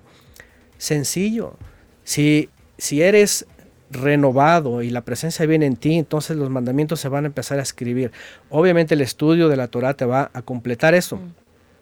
Y se controlan las emociones y se controla tu, carácter. O sea, todo, se define, Yo diría que se define el carácter cuando un niño es enseñado a la luz de la palabra, porque eso que usted nos está narrando de Deuteronomio capítulo 6, Antonio, me parece súper interesante para la gente que llega hasta ahora y se conecta y dicen, ¿y ¿en dónde está leyendo? Bueno, Deuteronomio capítulo 6 y desde el 4 es donde básicamente empieza, bueno, no es tan largo y tampoco mm, tan extenso, pero que lean del 1 al 9 ya empiezan a abrirse el espectro de lo que dice y de lo que enseña. Y me parece que eh, el Señor lo que quiere es formar carácter eh, en la vida de los niños para que tengan una definición frente a la vida cuando ya tienen edades adultas. ¿Qué es lo que pasa hoy? A los niños los están dejando ser. Ay, déjelo ser. Déjelo ser qué? Lo que quiera y ya cuando tenga 12 años ya no sabe ni qué quiere ser porque el mundo les entrega tantas opciones, hay un abanico de posibilidades donde le dice, tú puedes ser lo que quieras hacer. Entonces, si nunca se le definió al niño en su edad temprana cosas tan claras eh, como, por ejemplo, tener un Dios, un creador, eh, que le enseña un estilo de vida, un formato de vida con una serie de disciplinas, si al niño se le cohibe de eso, porque es que el niño es chiquito y no entiende, ay, Pastor Antonio, él no sabe. Déjelo que cuando sea grande él decida. No, fíjense que es una de las cosas que lamentablemente no sé cómo llegaron, ¿verdad?, a la mente de las personas, pero los que más aprenden, incluso desde el vientre, ¿verdad?, son los menores, más que los adultos. ¿sí? Tienen incluso la capacidad, y está comprobado, de hasta los 4, 5, 6 años, y se le enseña varios idiomas, aprendérselos normalmente como si nada entonces, que si no saben, que si no piensan, que si no aprenden, olvídense. Al contrario, justamente es el más momento. receptivos, ¿verdad, Antonio? no, por supuesto. Sí, se están desarrollando y están, está, está creciendo, fíjense, eh, de forma exponencial todo todo, su entendimiento, su percepción, todo su conocimiento. ¿Por qué? Porque no eh, están vacíos y necesitan conocimiento, ¿no? Por y aquí es donde entra esta parte. Por ejemplo, Antonio, usted que es papá y nos ha explicado varias veces que ha aplicado el homeschool y siempre lo ha hecho así con su esposa. ¿De, ¿De, qué manera se puede implementar eso? O sea, ¿cómo se le enseña la palabra a un niño tan chiquito? ¿Así como usted nos habla a nosotros? O, o, utiliza una pedagogía distinta de manera que los padres que nos escuchan a esta hora y se están estrenando en este ejercicio de padres puedan también tener una herramienta eh, de, una idea pedagógica para hablarles de, la palabra sin, sin perderse en el camino. De repente en ese deseo pues terminan enseñando cuenticos y no historia bíblica. Sí, sí, esa es una pregunta es bien importante y además no está desconectada de la psicología, porque la psicología también tiene su, la psicología de la educación y está basada, por supuesto, en los hijos y la formación y todo esto, ¿no? Claro que sí. Y hay muchos métodos, ¿eh? hay muchos métodos, hay apellidos ahí en métodos importantes, ¿verdad? De, de escuelas incluso donde, donde los van formando así. Sí, no siempre es eh, eh, sentarse en la butaca y estar escribiendo, ¿no? Hay mucha metodología. Fíjense, nosotros al analizar todo esto, la realidad es esta hay tantos métodos, ¿verdad? Que cada quien los va a ver y a definir cuál es el que le acomoda, le ayuda, le beneficia. Por muchos casos, a veces los padres, por tiempo, por eh, una cosa o la otra, no siempre pueden llevar un método. En el caso de nosotros, ¿verdad? Em, de hecho, tenemos un, sitio por ahí, mi esposa en Facebook, que se llama eh, Educación en Libertad. Ajá, que, tiene que ver con eh, no un formato, no algo estructurado, sistémico, sino lo que nosotros recomendamos es, primero obviamente siempre la instrucción de la palabra siempre está, ¿no? Y todo el tiempo siempre hay forma de enseñarles algo en la palabra. Eh, obviamente Shabbat, los días, pues los niños están escuchando todo el tiempo, todo el tiempo lo, que se enseña aquí, lo que yo enseño, por ejemplo, en las clases en vivo, ¿no? Ellos están ahí conectados también con mi esposa. Entonces, eh, eso es lo primordial. Lo siguiente es, eh, en base a sus y aquí aprovecho un poquito porque la psicología, por ejemplo, dice las diferentes inteligencias, ¿no? Que esto es algo que en parte ayuda, ¿por qué? Porque no podemos enfrascar a nuestros hijos a lo que nosotros queremos o a lo que el mundo ofrece, sino que en efecto, la verdad es de que cuando vemos que a nuestros hijos, ellos van inclinándose por alguna área, sea del pasado, sea del presente, ¿no? Por ejemplo, nuestro hijo mayor, pues le gustó el asunto de la animación 3D, ¿no? El modelado y animación 3D. Y eso incluso lo está usando para la casa de estudios en algunas animaciones de exposiciones que hago. Entonces, que esta parte académica, lo único que vamos haciendo es, es eh, darle las herramientas y llevarlos poco a poco en sus intereses de aprendizaje. Por supuesto que no los metemos cuestiones ni filosóficas, ni cuestiones de religión, ni cuestiones que no tienen, que no les van a servir en el futuro, ¿verdad? Y que no lo ocupan. Eh, y, y darles las herramientas para que ellos eh, puedan eh, aprender el área que ellos decidan, por ejemplo, ¿no? Sin presión y sin prisa, sin, sin sino en completa libertad. Y eso no nada más en casa. Cuando tenemos, por ejemplo, salidas para las festividades, el hecho de salir, el lugar, las distancias, el clima, todo, siempre hay forma de aprender. Van aprendiendo en su momento. Una de las cosas que nosotros hemos, hemos eh, entendido, por ejemplo, es que ellos aprenden más cuando, cuando tienen la pregunta en la mente, en ese momento. Cuando tienen la pregunta, ahí hay que buscarles la respuesta o facilitarles eh, la información. ¿sí? ¿Por qué? Porque el método tradicional es enséñales a tal año, a tal grado, en tal mes, a tal examen y, y hay niños que no están preparados casi nunca para los momentos y las materias y, las edades. ¿Por qué? Porque otra vez todos somos diferentes. A todos nos tocó, ¿verdad? En algún momento dado ser, ser el, el, peor alumno, por ejemplo, o el malo en esta área, o el malo en la otra. Pero la verdad es de que no éramos malos, simplemente no es nuestra área, no es nuestro momento y cada uno se va dirigiendo. yo no puedo estar forzando, por ejemplo, a mi hijo, no, es que yo quiero que seas doctor y él no tiene absolutamente nada de querer que, ver con la medicina, ¿no? Entonces, este... Pero casos se ven donde obligan a los hijos a hacer la profesión que el papá no pudo hacer, entonces usted tiene que hacer lo que yo no pude hacer porque usted va a ser mejor que yo. Imagínense, ¿no? Entonces, este, eso es muy importante, ¿verdad? La psicología eh, va otra vez a encauzarlos de diferentes formas y metodologías y, y, y va para, para para otro tipo de ambiente, sensaciones, y más con el humanismo, no les digas nada, déjalo que él decida, que se desarrolle, que se envuelva, que él, y eso es un peligro, ¿sí? Porque después dicen, ay, es que no sé qué pasó y ahora ya es, pues es que le dices todas las libertades, nunca le pusiste instrucción, nunca le pusiste corrección, nunca hubo, ¿verdad?, este, medidas en lo que se le daba o no se le daba, y es un problema, ¿no? Entonces, por eso aquí en Deuteronomio es bien claro, dice, lo primero, lo primero, lo primero es mandamientos. Ahora, si ustedes se fijan, la verdad, y eso que el pueblo de Israel vivió, por ejemplo, Abraham, Isaac y Jacob, eh, en épocas en donde la cultura, la escritura sumeria, todo eso, pues estaban en auge. Y ellos no, se, no les interesó eso. Ellos, ellos seguían en la obediencia y en la instrucción, ¿no? El pueblo de Israel que salió de Egipto también, pues eh, tenía su propia ciencia, ¿no? Pero el Creador no les dijo, que al contrario, fíjense una cosa bien interesante en la escritura. Fíjense, ahí les va. Y todos lo sabemos. Pero el problema es porque no se aplica. Dice la Biblia, el Creador cuando lleva a su pueblo a la tierra prometida le dice, entre muchas cosas, no hagas como hacen las naciones. Cuando llegues a la tierra, vas a desechar sus ídolos, vas a quitar sus, esto y lo otro, no vas a imitar lo que hacen. ¿Cuál fue el error? Que de pronto se sintieron en confort, no pasa nada y, ay, mira, vamos a dar esto, al otro y se echó a perder. ¿Qué pasa con el creyente hoy día? Lo mismo, lo mismo. No hagas como hacen las naciones y lo primero que hacen es, ándale, que ya que, que ya lo que ya mándolo su cuarto solito, que tiene que ser independiente, y que mándalo a la escuela y que esto y que el otro y que déjalo que él decide, que él vaya y que esto y que el otro.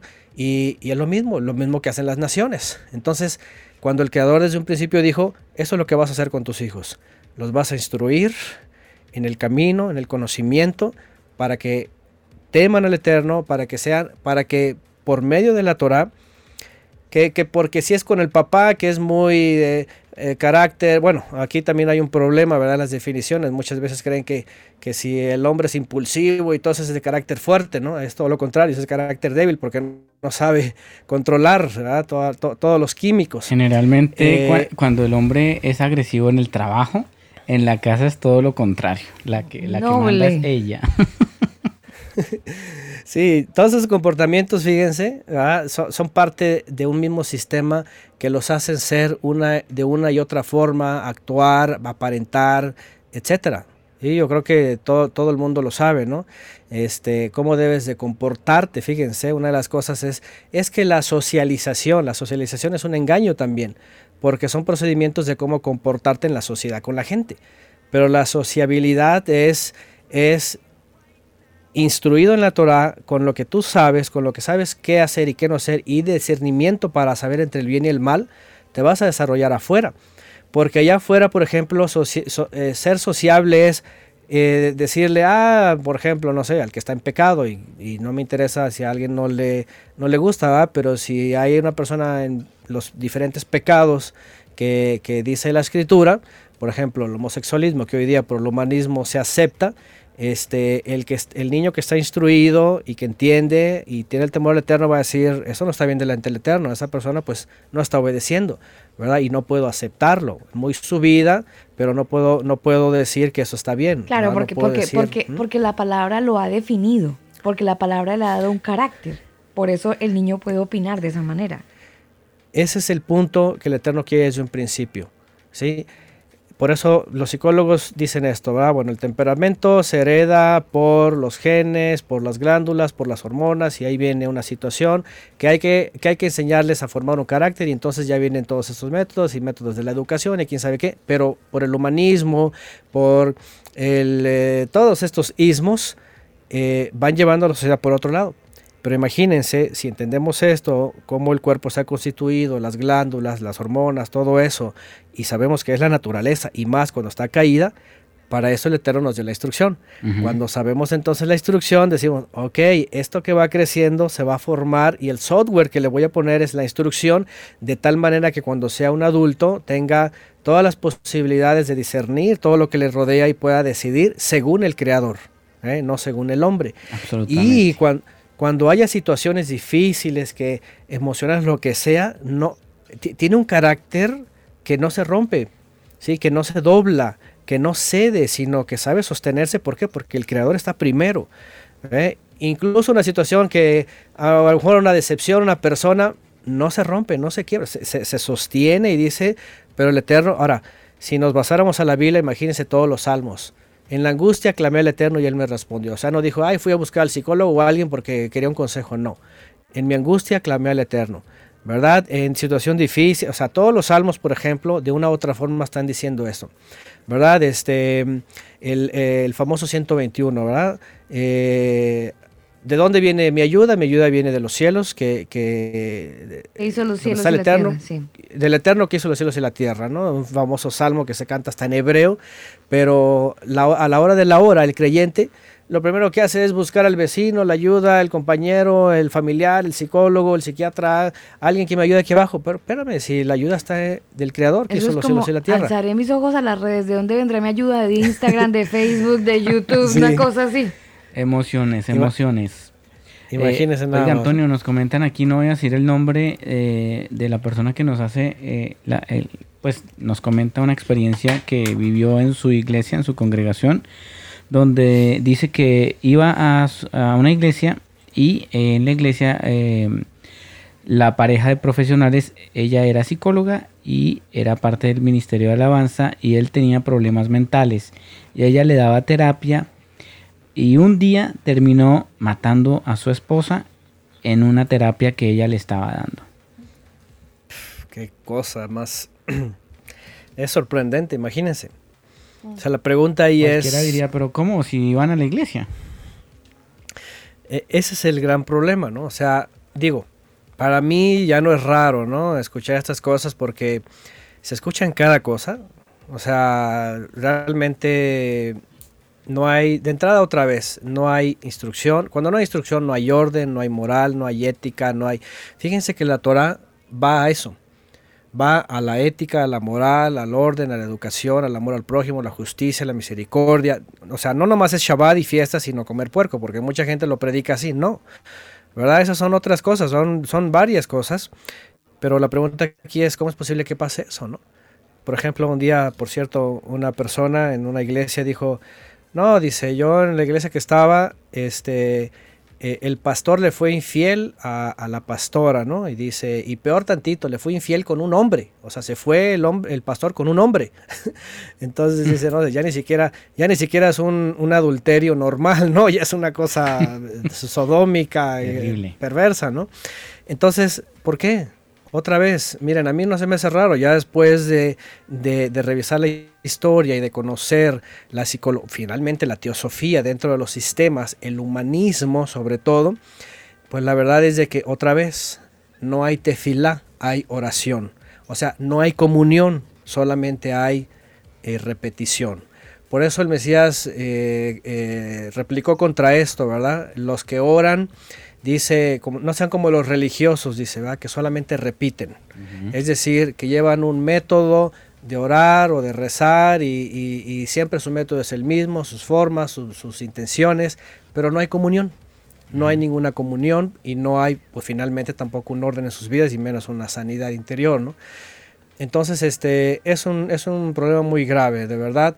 Y yo creo que cada creyente, digo, los que lleguen a escuchar esto, tienen que recapitular en, en, el, en, los sistemas que vivimos hoy día, influenciados justamente por toda esta psicología, sobre todo la humanista, ¿sí? la, peor que, la peor yo creo, que ha dejado ya de por sí la teosofía, la teosofía ya desde Constantino, porque ahí comenzó, ya desde ahí dejó la instrucción por un lado les dijo, olvídense de ese software, de esa instrucción, de, es más, lo calificaron de judío y de, antiguo y ya se acabó.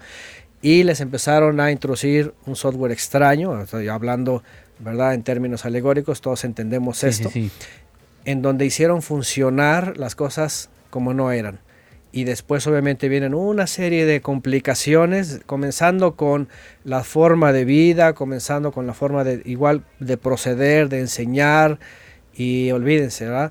Eh, hasta caer por supuesto en la religiosidad, los templos, todo este sistema, que por cierto, los, los psicólogos del siglo eh, del siglo XVIII, agradecen finalmente el iluminismo, porque el iluminismo, el pleito era eso, ¿verdad? Era era una edad, de, hecho ellos le llamaron la edad oscura, ¿no? Porque decían es que no dejan, no dejan dar lugar al conocimiento, a la ciencia, ¿verdad? Todo eso.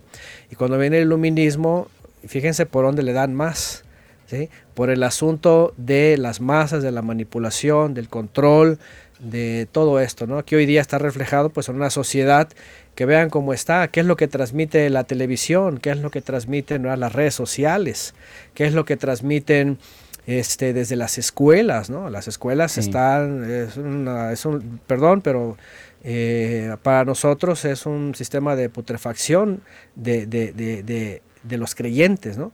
Que el mundo pues, se las arregla ya y al final, otra vez, todos estos sistemas, que por cierto, cuando se crea el primer laboratorio de la psicología, lo toman de modelo donde empiezan a poner las universidades. Y ahí de ahí es donde comienza después las escuelas y las universidades.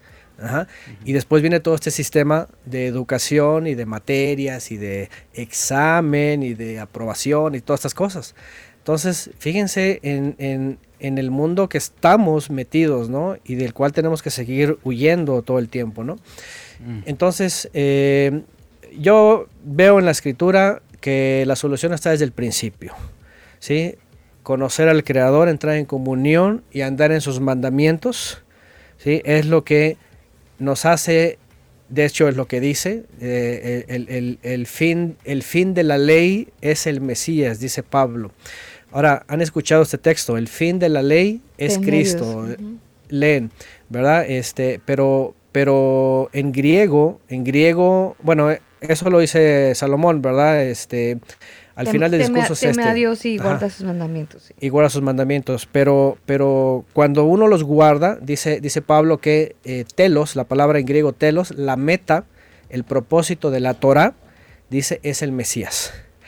Es decir, miren, cuando ya venimos con la instrucción que, que nos forma un carácter que el Eterno quiere, una conducta, reacciones y comportamiento a través de la Torah para vivir una vida agradable al Creador, que es una vida agradable al vecino y a todos, ¿verdad? Porque vas a hacerles bien. Eh, cuando uno lleva esto, uno encuentra el Mesías y entonces el Mesías hace lo que no se pudo antes, que es finalmente poner en la mente y el corazón. ¿Para qué? Para que solamente nos quede peregrinar en esta vida. Y cuando estamos peregrinando con toda esta instrucción, entonces eso nos hace completos, plenos.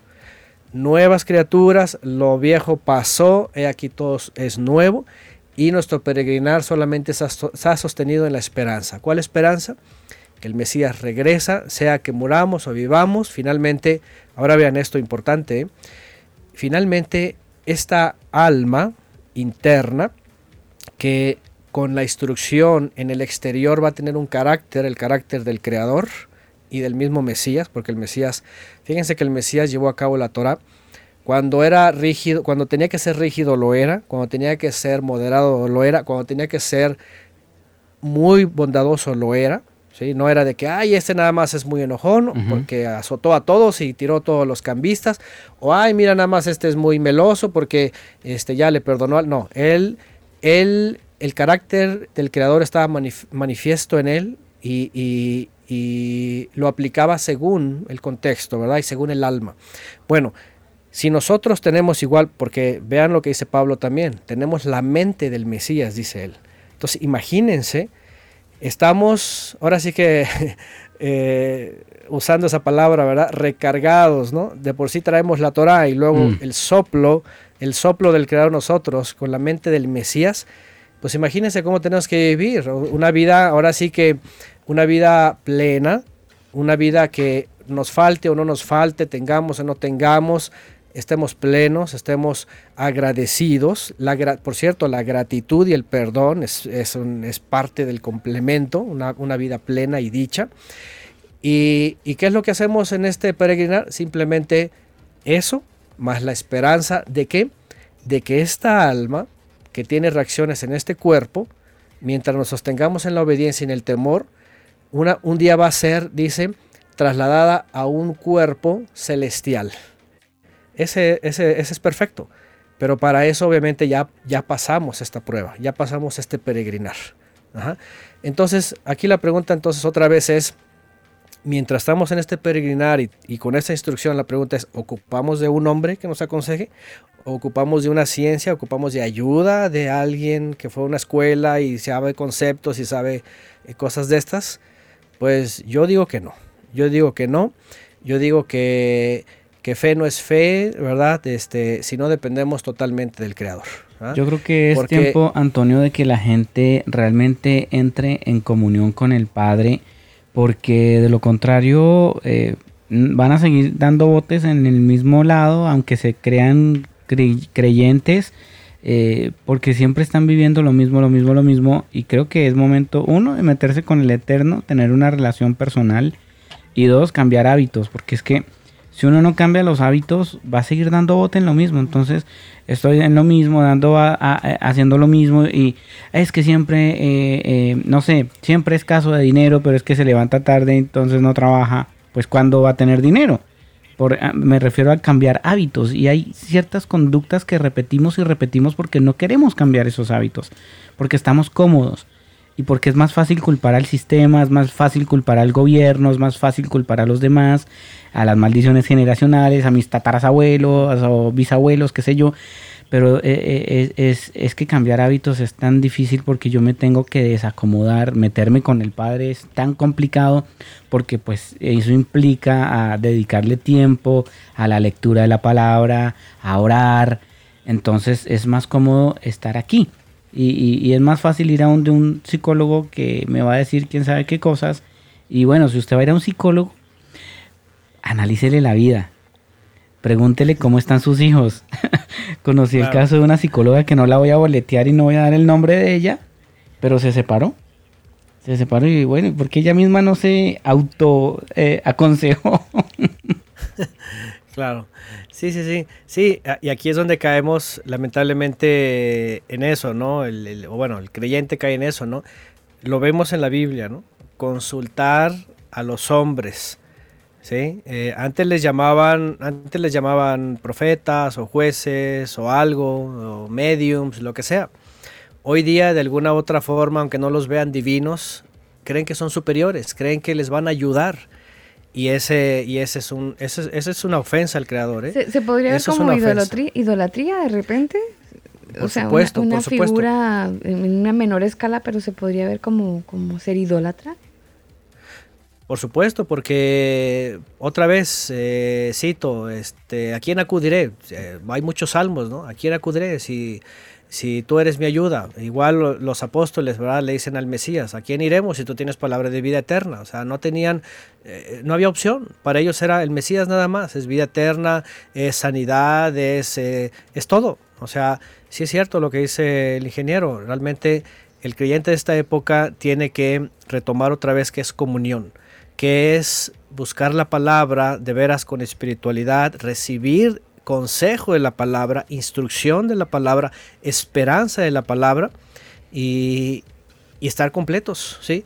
Y ahora, y sobre todo a los padres, ¿no? Porque eso hay que transmitirlo a los hijos para que ellos tengan, tengan esa certeza. Fíjense lo que dice la Biblia, ¿verdad? Eh, dice en una parte, si me recuerdan, pero dice que eh, el que no cree, dice peca. El, que no, el que no está teniendo esa confianza y seguridad y certeza, ya le es pecado.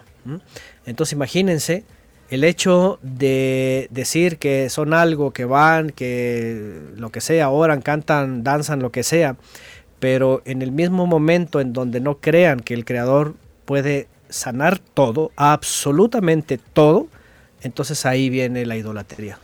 Ahí viene el pecado. Y parece fuerte, pero así es. Y es una esperanza de todas maneras para los oyentes que nos escuchan a esta hora. si alguno estaba ya llamando este día para pedir cita al, psicólogo, yo creo que es mejor que vaya votando el número y vaya doblando su rodilla y vayamos dependiendo más bien del Señor, porque finalmente eso es lo que Él quiere, ¿no? Que tengamos una dependencia total, completa en Él y no en el sistema que nos lleva siempre a, apadrinarnos todo y de alguna manera hacer un sistema paternal que sin querer queriendo, no lo sé, busca reemplazar al Señor.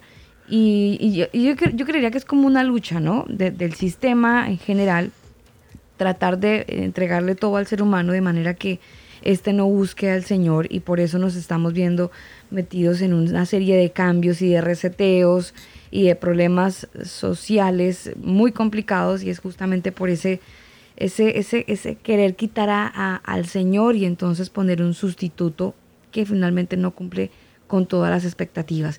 Yo creo que a todos nos quedó completamente claro que la psicología pues es una disciplina interesante, muy discutible, que no aplica para, que, para el creyente que decide seguir a Cristo no aplica para la persona que decide tener a Cristo como su guía, como su estandarte y como su, bueno, no sé si complemento, pero yo diría así como su, su mentor de alguna manera. Claro, sí, no, no, por supuesto que no. La verdad es de que más si es un tema muy nuevo y muy moderno, por decirlo. Y, y más además porque están implementando ya para, para concluir sobre todo en estas fechas, que miren, yo he escuchado hasta pastores, hasta pastores aquí en México, eh, que parte del cognitivismo, que es la última moda, ¿verdad?, en la psicología, eh, mente y conducta, eh, y, que está asociada, fíjense, a prácticas orientales, ¿verdad?, a, a buscar una transformación de la química, de las glándulas y etcétera, a través de la meditación, de la yoga, de todas estas cosas que vienen de Oriente, que también es parte de la psicología, en parte, ¿verdad?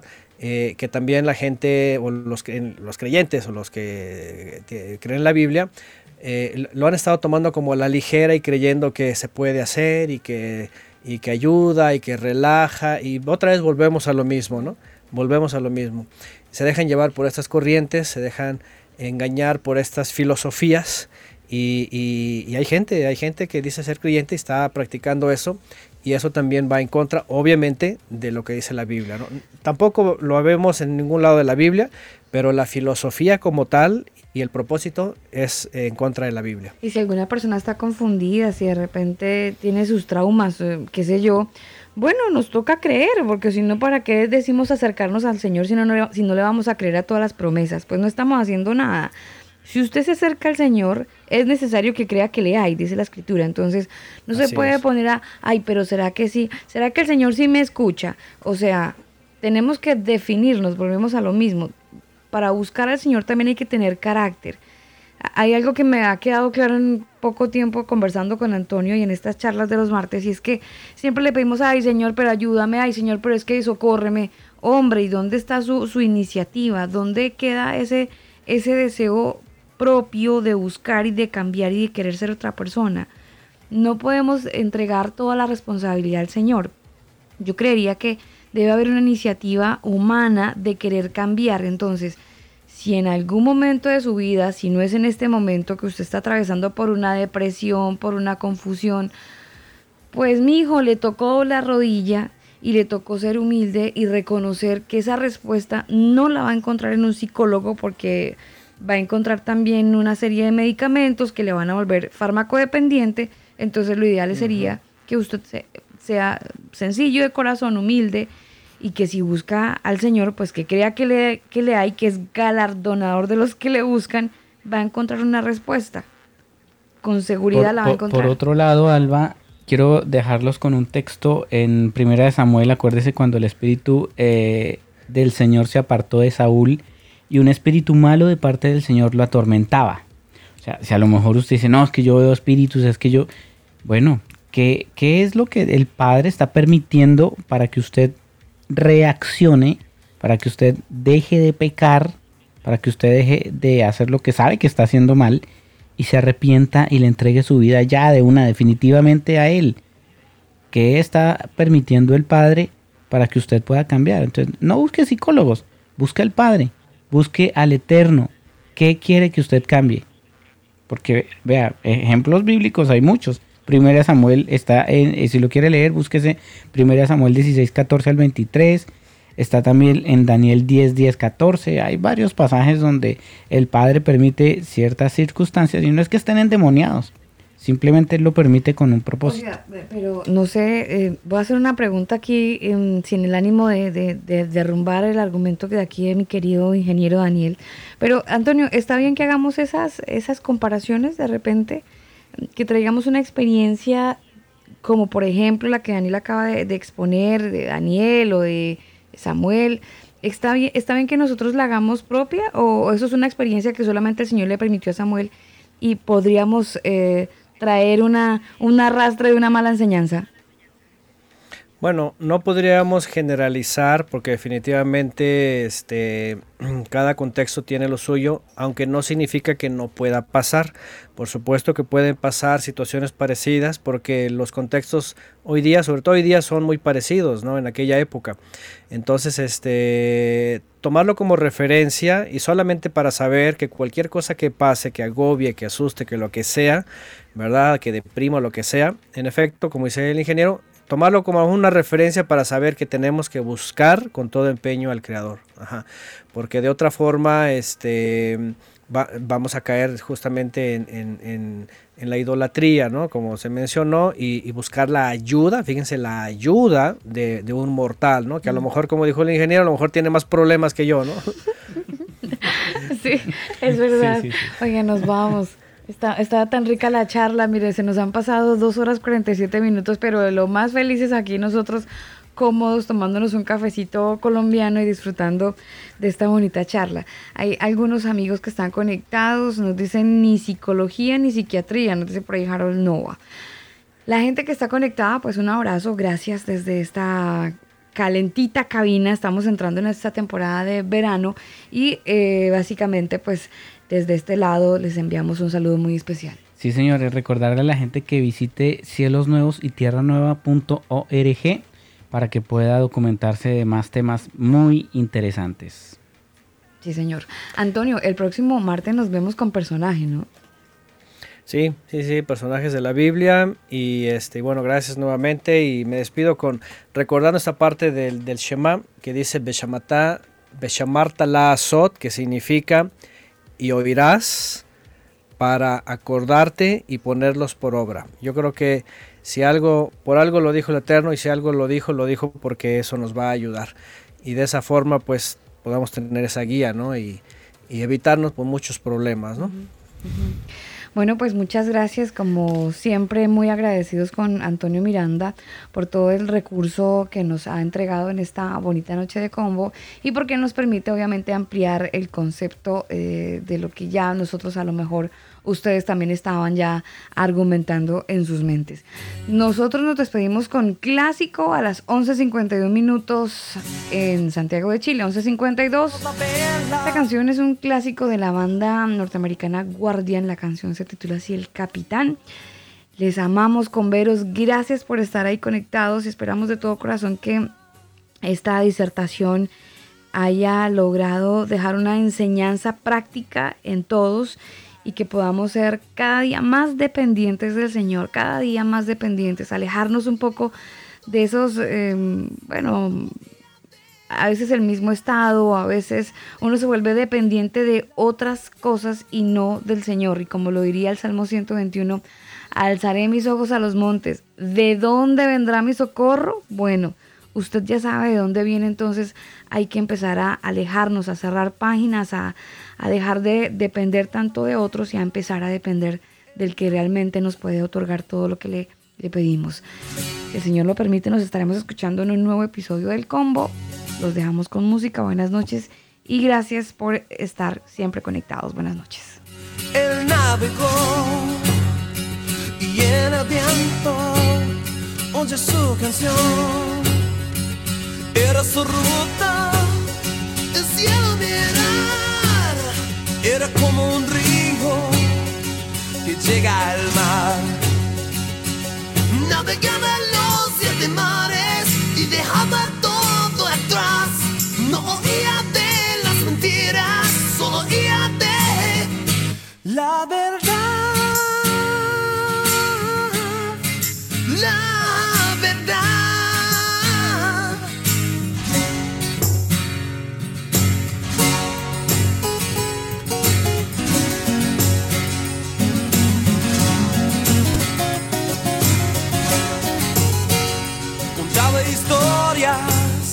De gran valor.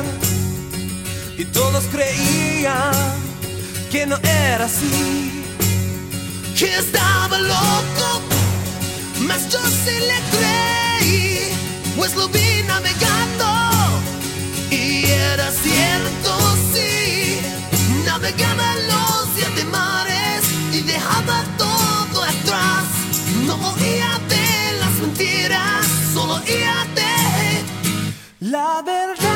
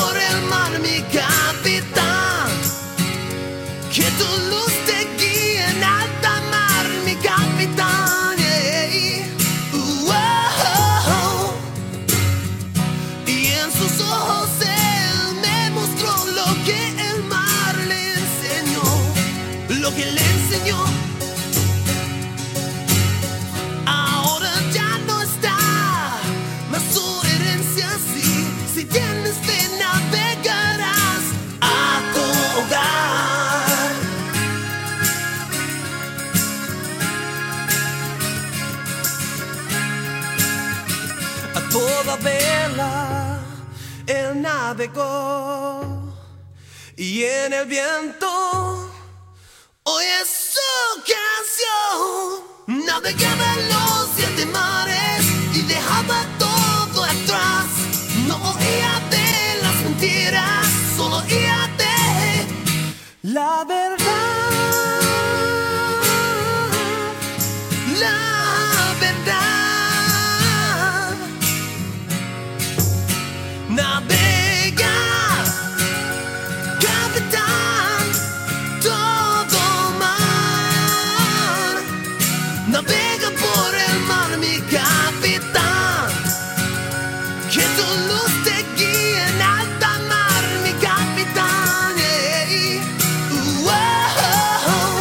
oh.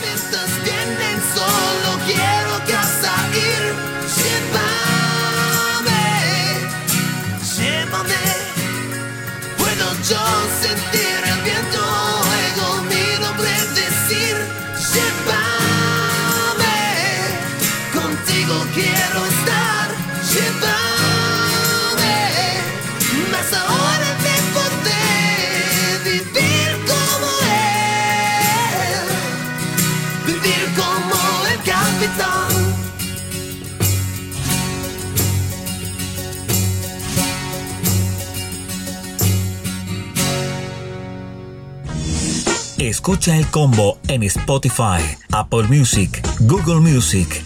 Nosotros te acompañamos. Este programa no contiene mensajes de violencia. Las situaciones, nombres, personas y lugares descritos en este programa son producto de la ficción. Cualquier parecido con la realidad es pura coincidencia. El combo.